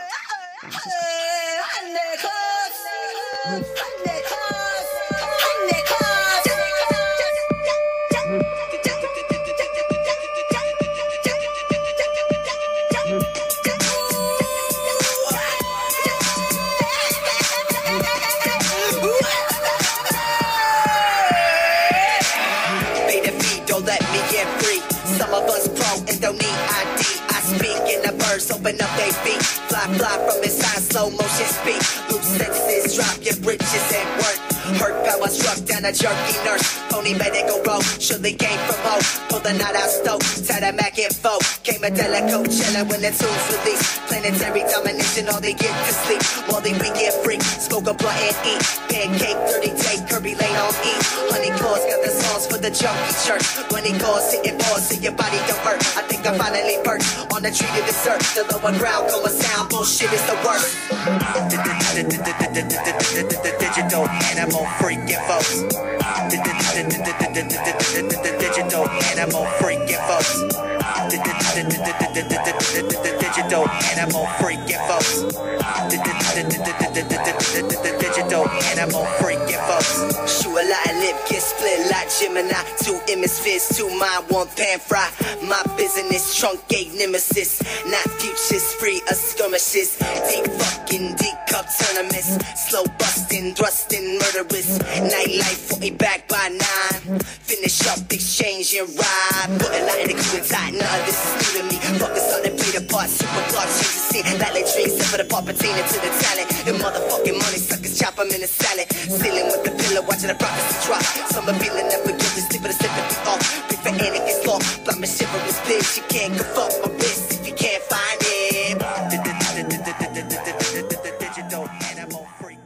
Estamos, estamos de vuelta en los mundos posibles con el doctor Alberto Betancourt hablando eh, de este encuentro entre Vladimir Putin y Joe Biden, eh, el encuentro de hace unas semanas atrás, juegos de guerra nuclear. Y bueno, terminabas la participación anterior hablando de este simulacro de, eh, de una guerra nuclear. Y, bueno, se requieren cálculos aterradores, de verdad eh, estremece solo pensar en los resultados que, arrojaría, que arroja un simulacro de, esas dimensiones, de, esa, de esas consideraciones, Alberto Betancourt, y también, bueno, pensar eh, y regresando a lo que también ocurre más allá del simulacro o en torno a eh, la cuestión nuclear, hay que pensar, creo también, en, en esta cuestión que mencionabas, la modernización del arsenal nuclear en los Estados Unidos y cómo va el eh, esto tiene que darse también a partir de un debate de consenso en el Congreso estadounidense, tener el consenso precisamente sobre esta medida de modernización. Pero bueno, te seguimos escuchando, Alberto Betancourt. Sí, Berenice, muchas gracias. Eh, sin duda un tema aterrador. Creo que siempre que uno toca este tema, pues claro, se, se asoma un abismo, se, se siente un escalofrío, no hay modo de evitarlo. Estamos hablando de una cosa que pone pues en peligro la supervivencia en nuestra especie, del planeta mismo. Y yo quisiera enfatizar el hecho de que podríamos pensar alegóricamente que es como si uno tuviera enfrente un artefacto tan complejo como es una carga nuclear, una, una contradicción enorme, ¿no? Un artefacto que requiere de un talento tecnológico, de una, no sé si decir inteligencia, pero sí de una sofisticación en materia de, de matemáticas, por ejemplo, ¿no? Cuando me ha tocado el privilegio de poder seguir ese tema, siempre con escalofrío, por ejemplo, cuando tuve oportunidad de visitar el Departamento de Energía y consultar los documentos recientemente desclasificados sobre la construcción de los arsenales, pues no sé, veía yo que, por ejemplo, parte de lo que observan los, los expertos de los países que están tratando de vigilar a sus rivales, cómo se mueve la comunidad de los matemáticos, ¿no? En algún momento, no recuerdo exactamente qué aspecto se referían, decían, bueno, es que si Irán quiere producir un artefacto de, de esa naturaleza, necesita por lo menos mil matemáticos que estén abocados a la fabricación de ese, de ese terrible artefacto. Mil matemáticos. O sea, pues está ahí una cosa así que tiene una sofisticación tecnológica enorme. Ellos decían, claro que si hay mil matemáticos trabajando en algo así, nos vamos a dar cuenta. Bueno, Ahora yo evoco eso como una alegoría de que tenemos enfrente un artefacto extraordinariamente complejo ahora. Imaginemos estos equipos que son encargados de desmantelar una bomba, ¿no? Estos equipos eh, heroicos que se tienen que meter a, desactivar una, una cosa así. Pues de, de ese tamaño es la tarea que tenemos entre todos de desactivar la carrera armamentista nuclear. Y creo que podemos sentirnos extraordinariamente orgullosos, por cierto, ahora en un recinto universitario, eh, que se haya firmado, por ejemplo, el Tratado de Tlatelolco, que es tan esperanzador y que implica la búsqueda, así sea parcial o con limitaciones, pero muy importante, por ejemplo, de que América Latina pues sea un territorio desnuclearizado. Entonces, pues creo que los, los universitarios, hay muchos sectores, los diplomáticos, los políticos, los empresarios, los congresos, los legisladores, pero creo que los universitarios pues tenemos una tarea muy concreta o una responsabilidad muy importante de participar en el entendimiento de cómo se ha creado ese problema y cómo lo podemos ir desmantelando. Y en ese sentido, pues ahora sí que, aunque el tema sea aterrador, pues creo que vale la pena hacer un diagrama, construir. Por eso creo que la columna que hace eh, la revista El Boletín de los Científicos Atómicos es muy importante porque nos permite tener un diagnóstico, entender las fuerzas que se están moviendo ahí y una de las fuerzas que se mueven, pues, es justamente la económica. La construcción de estas más de cinco mil armas nucleares, estoy hablando solamente de las cargas, ahora vienen los misiles, por ejemplo, ¿no? Cada uno de los misiles, Estados Unidos tiene, por ejemplo, 400 misiles Minuteman, tres, desplegados en tres alas, el ala 90 que está en la base Warren, el ala 91 que está en la base aérea de Dakota del Norte y el ala 341 que está en la base aérea Malmstrom en Montana, cada uno de esos misiles prácticamente es eh, equivalente a un cohete que sería capaz de ir a la Luna.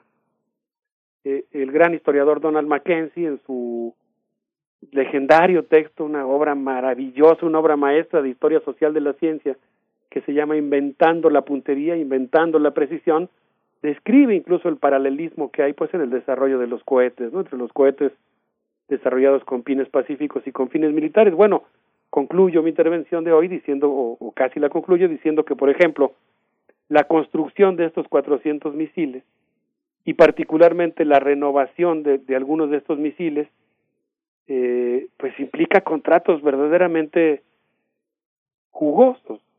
Hay un pleito legendario, por ejemplo, entre la empresa Boeing y la empresa Northrop Grumman, que se están disputando la renovación de los nuevos modelos de misiles nucleares y pues el pleito lo ganó Northrop Grumman y obtuvo un contrato, por ejemplo, por 13 mil millones de dólares que fue otorgado el 8 de septiembre del año pasado para fabricar los motores de misiles de combustible sólido eh, que involucran y que beneficiarán económicamente a todo un conjunto de empresas que incluye General Dynamics, Collin Aerospace, Lockheed Martin, Bechtel, Honeywell.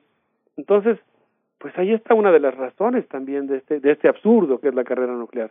Es un negocio gigantesco para muchas empresas.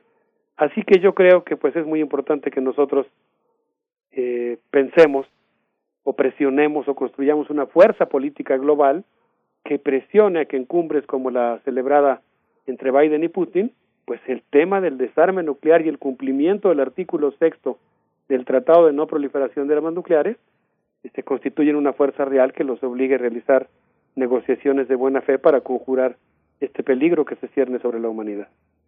Al cual pusieron en estas negociaciones de buena fe algunas condiciones. El tema del ciberespionaje estuvo en la mesa. también esta cuestión, la condición de salvaguardar la vida y la integridad de Alexei Navalny, este abogado de oposición apresado pues meses atrás en Rusia, hay condiciones para que esa mm, endeble eh, posibilidad de, diálogo pacífico se, se mantenga también, Alberto Betancourt.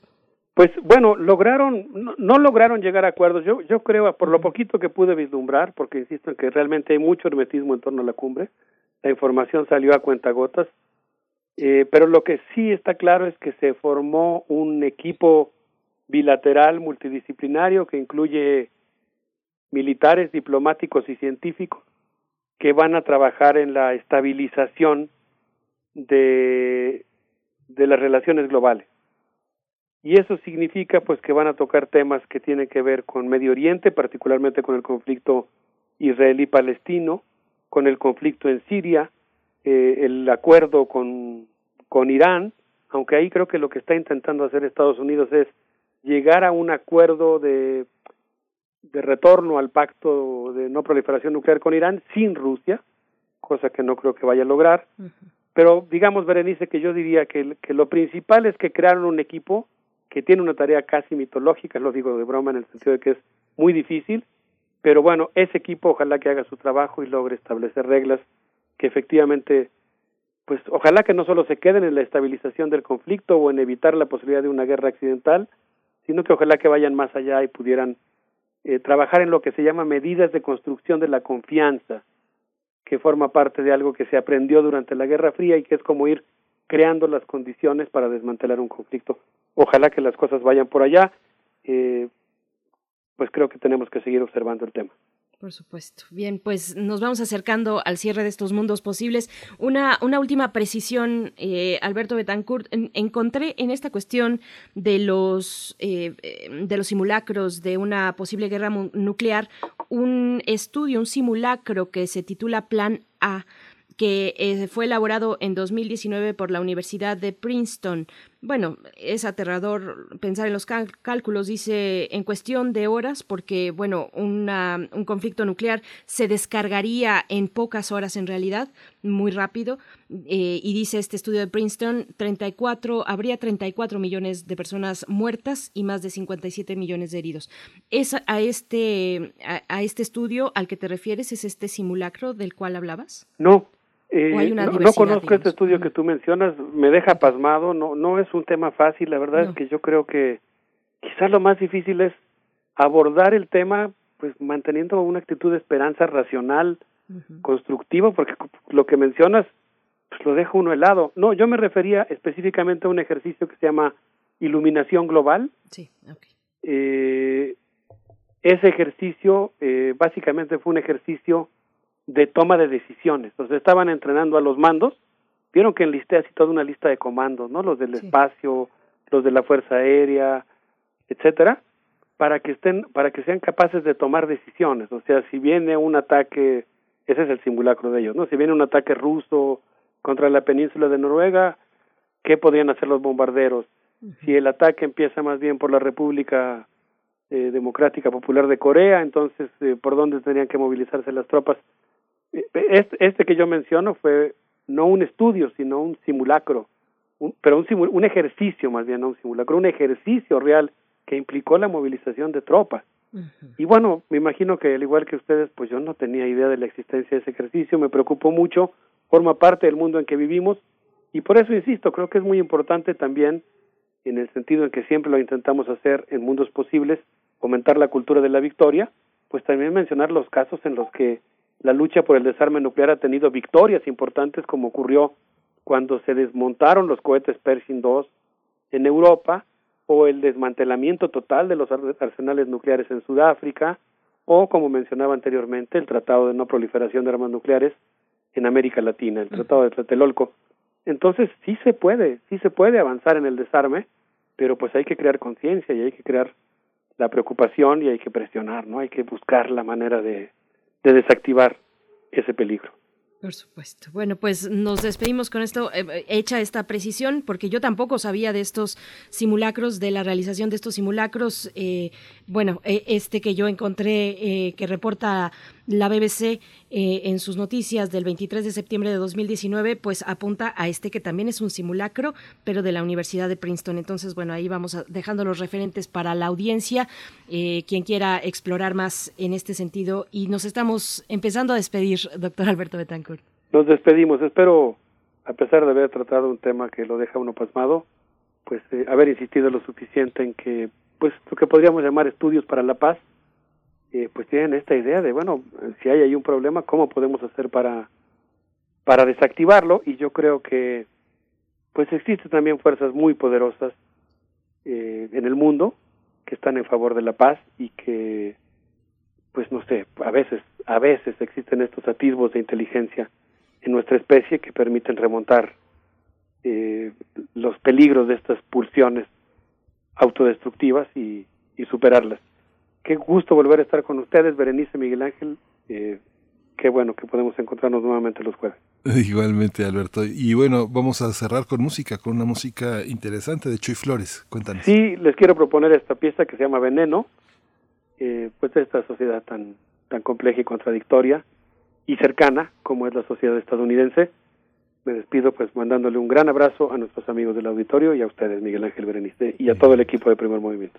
Alberto Betancourt, varios comentarios, nada más decir, varios comentarios de la audiencia, pues celebrando de nuevo tenerte con esta presencia aquí en los mundos posibles, escuchando tu voz nítida y reconociendo también este esfuerzo intelectual y físico. Te deseamos lo mejor. Vamos con música. Muchas gracias.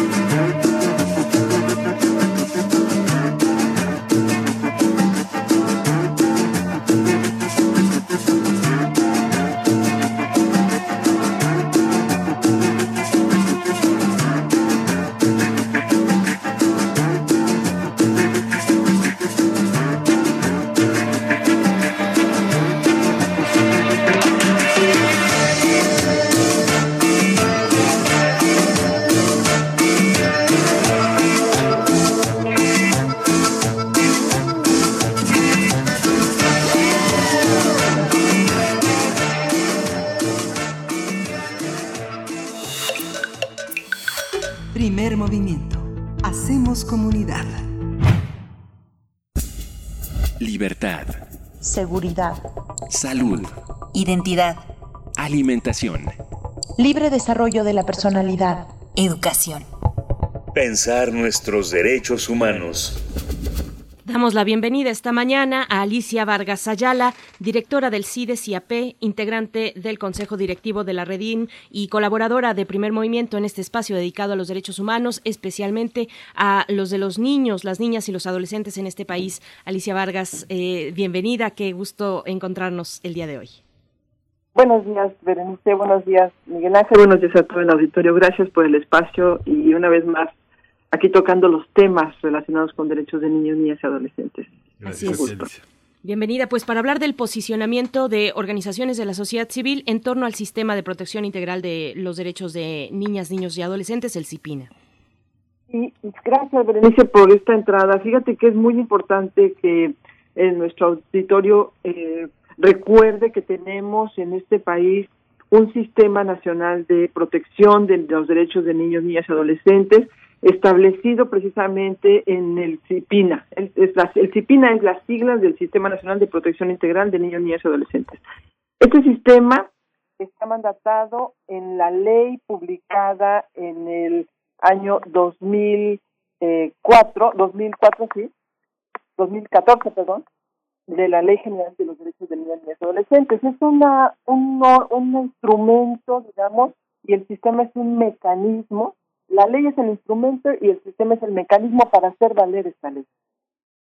Desde, ese, desde esos años a la fecha, se ha instalado el sistema de protección a nivel federal que está integrado por los diferentes gobernadores, todos los gobernadores del país, por un secretario ejecutivo que es quien dirige este órgano, este mecanismo, pero quien realmente tiene la cabeza y mandato directamente eh, de este sistema de protección que además la ley lo establece así, es precisamente el presidente de la República. Eh, y venimos en escala, el presidente es quien tiene la mayor autoridad sobre el sistema de protección, es quien vigila la política de cómo se lleva a cabo la, la, la, la garantía de derechos de niños y niñas, mandata al secretario que es el encargado del mecanismo y a su vez los gobernadores se, van con la tarea, digamos, de cada estado asegurar que sus propias leyes se implementen, que sus propios sistemas de protección garanticen la, eh, la, la, inclusión, la efectividad y el pleno ejercicio de los derechos y los gobernadores a su vez se hacen cargo de que los municipales y los municipales son quienes están totalmente en el terreno asegurándose de que sus, sus instituciones le den vida a este mecanismo de garantía.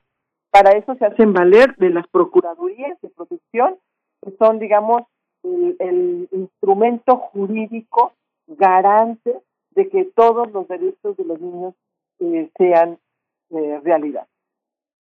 Cuando el día de ayer tenemos la primera sesión del Sistema Nacional de Protección, la primera del año, la ley obliga a que tengamos por lo menos dos sesiones al año, eh, se hace un rotundo llamado desde las organizaciones de sociedad civil para que nuestro gobierno voltee a ver a la infancia como una prioridad nacional.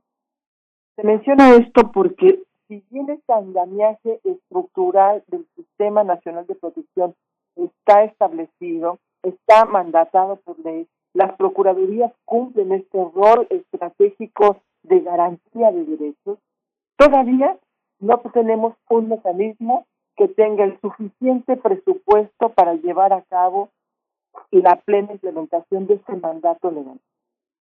No tenemos todavía eh, en algunos lugares muy cercanos la relación que tiene que establecerse. Por cierto, la ley general lo define muy bien cuál es el rol que debe de tener el DIF, el Sistema Nacional de Protección de la, de la Familia, cuál es el rol que debe de tener el DIF en este sistema de garantías de derechos. Quisiera aquí mencionar brevemente que son dos mecanismos distintos. Uno es el que garantiza la, plena implementación y el ejercicio de los derechos y otro es el sistema de protección integral de la familia. Cuando hablamos de el rol que juega el DIF dentro de el Sistema Nacional de, Garantía de Derechos, está perfectamente definido que forma parte de este mecanismo con un rol estratégico, pero nunca va a sustituir, porque no ha sido su función principal, no fue diseñado para eso. El DIF no va a sustituir nunca el Sistema Nacional de Garantía de Derechos. Es muy importante el papel que juega tiene un rol fundamental, pero no es lo mismo. Sí quisiera como detallar esto porque a veces pareciera que se confunde en la narrativa y en el discurso de entonces para qué creamos más instituciones y ya tenemos uno. El DIF, por supuesto, como lo vemos en nuestra realidad nacional, hasta ahora estos son los resultados que tenemos. El DIF ha jugado un papel y esto que tenemos hoy como sociedad, esto que tenemos hoy como como falencias, pero también en algunos casos como aciertos, estos, estos han sido los resultados que tenemos del DIF. Por eso es muy importante que este mecanismo de garantía se fortalezca, se revitalice, se le, se le haga y se le, y se le exija el cumplimiento de lo que está establecido en esta Ley General de Derechos de Niños, Niñas y Adolescentes. Desgraciadamente, el tema de las desigualdades, la discriminación, la injusticia social que viven los niños, niñas y adolescentes en nuestro país no para. Las cifras de que más cada, cada mes 52 niños, niñas, adolescentes entre 10 y 17 años deciden quitarse la vida, nos debe de enchinar las pestañas. Los cada, cada día siete niñas, niños adolescentes son asesinados y asesinadas y siete más se reportan desaparecidas y desaparecidos, también diario. Ha concluido un ciclo escolar completo y aún no se cuenta con una estrategia clara y pertinente para el regreso a clases. 5.2 millones de niñas, niños y adolescentes que dejaron la escuela en el 2020 y lo que va del 2021 merecen la oportunidad de recuperar sus proyectos educativos buscando formas pertinentes y seguras y no necesariamente la uniformidad única de la transmisión de seres, que es unidireccional y hace que el acto educativo pierda el diálogo con el propio docente y entre los padres. Es muy importante que se gestionen estrategias educativas que verdaderamente construyan y nos lleven a modelos de aprendizaje adecuados. Eh, es muy importante que, el que funcione en Sicina y que funcione en Sicina es ya. Esa es la palabra, esa es el posicionamiento que las organizaciones de sociedad civil tenemos frente a un mecanismo que tiene una estructura adecuada, un marco legal que lo respalda, un, un andamiaje estructural instalado pero que todavía no logra, después de tantos años, arrancar como debe de ser. Más niños necesitan que este sistema de protección funcione. Estamos realmente ante una crisis grave para los proyectos de vida presentes y futuros de las infancias y las adolescencias. Sus derechos están bloqueados en su ejercicio en casi todas las esferas la esfera de la salud, la esfera de la educación, la esfera de la participación, la esfera de la recreación, la esfera política, etcétera, etcétera. Prácticamente la infancia quedó en un stand-by, parada, bloqueada, porque no hemos construido frente a una emergencia como la pandemia un mecanismos y estrategias que fortalezcan y prevean cómo salir adelante. No hay un solo espacio en el gobierno federal o los gobiernos estatales que puedan enfrentar solos el tamaño de este problema.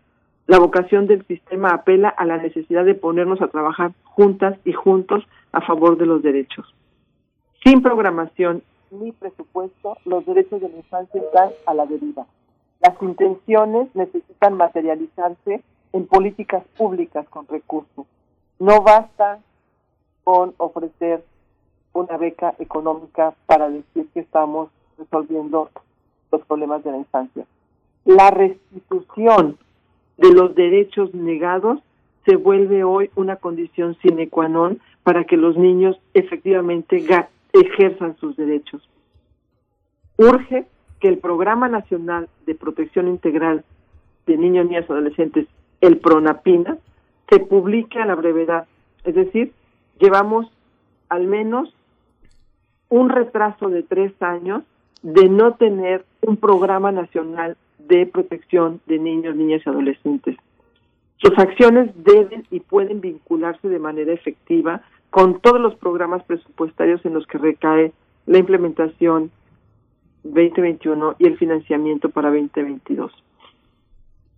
Solicitamos que como sociedad civil se reactive, haga, haya un sistema de un, un mecanismo de reinstalación de un grupo de trabajo que contribuya no solamente, que es muy importante, no solamente a la observancia del trabajo presupuestal que este país debe destinar a la protección de su niñez, sino además a la redefinición de las estrategias post pandemia o interpandemia, ya, ya ahora no sabemos si estamos en el post o en el inter de la pandemia, pero en esta condición pandémica necesitamos una redefinición de los programas porque las condiciones de nuestra niñez están realmente distintas de como estaba en la ley inicialmente.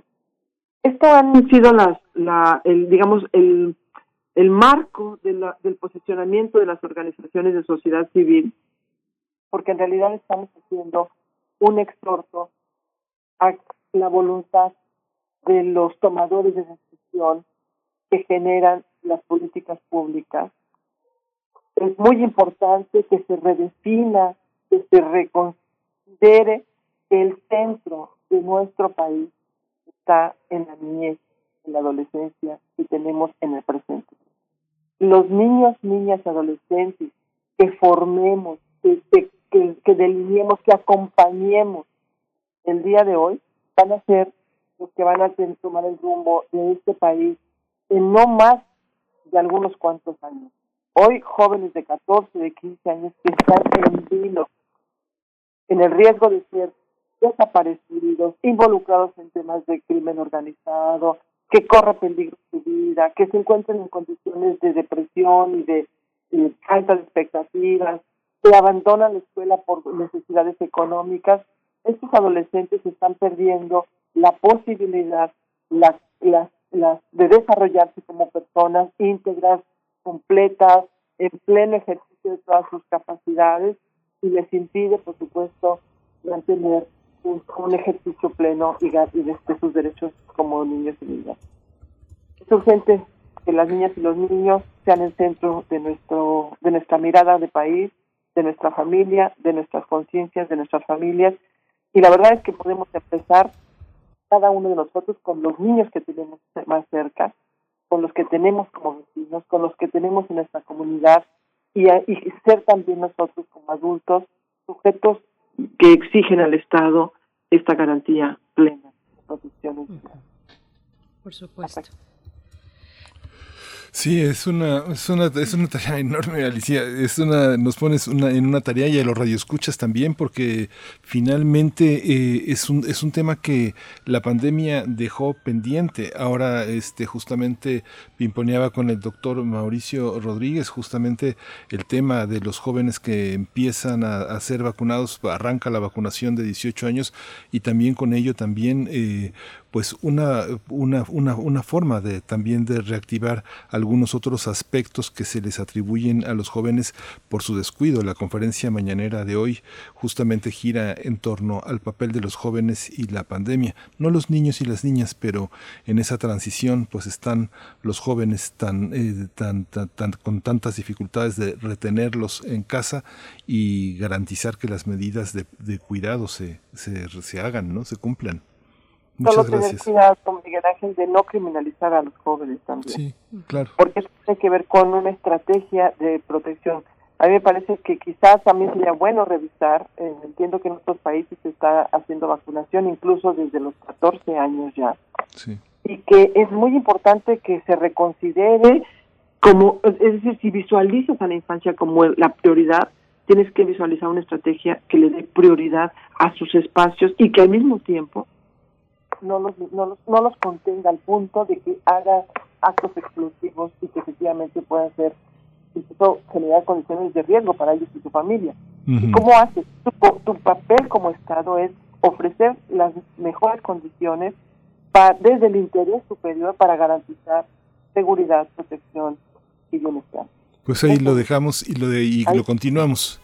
Lo continuamos, Alicia. Ya nos dieron las 10 y nos tenemos que ir, apagar la luz, cerrar la puerta y continuar con esta gran programación de Radio UNAM. Así es. Muchas gracias por ustedes. Gracias, Alicia Vargas Ayala, directora del CIDE-CIAP. Nos vamos, mañana nos volvemos a encontrar. Gracias a todo el equipo. Quédense aquí en Radio UNAM.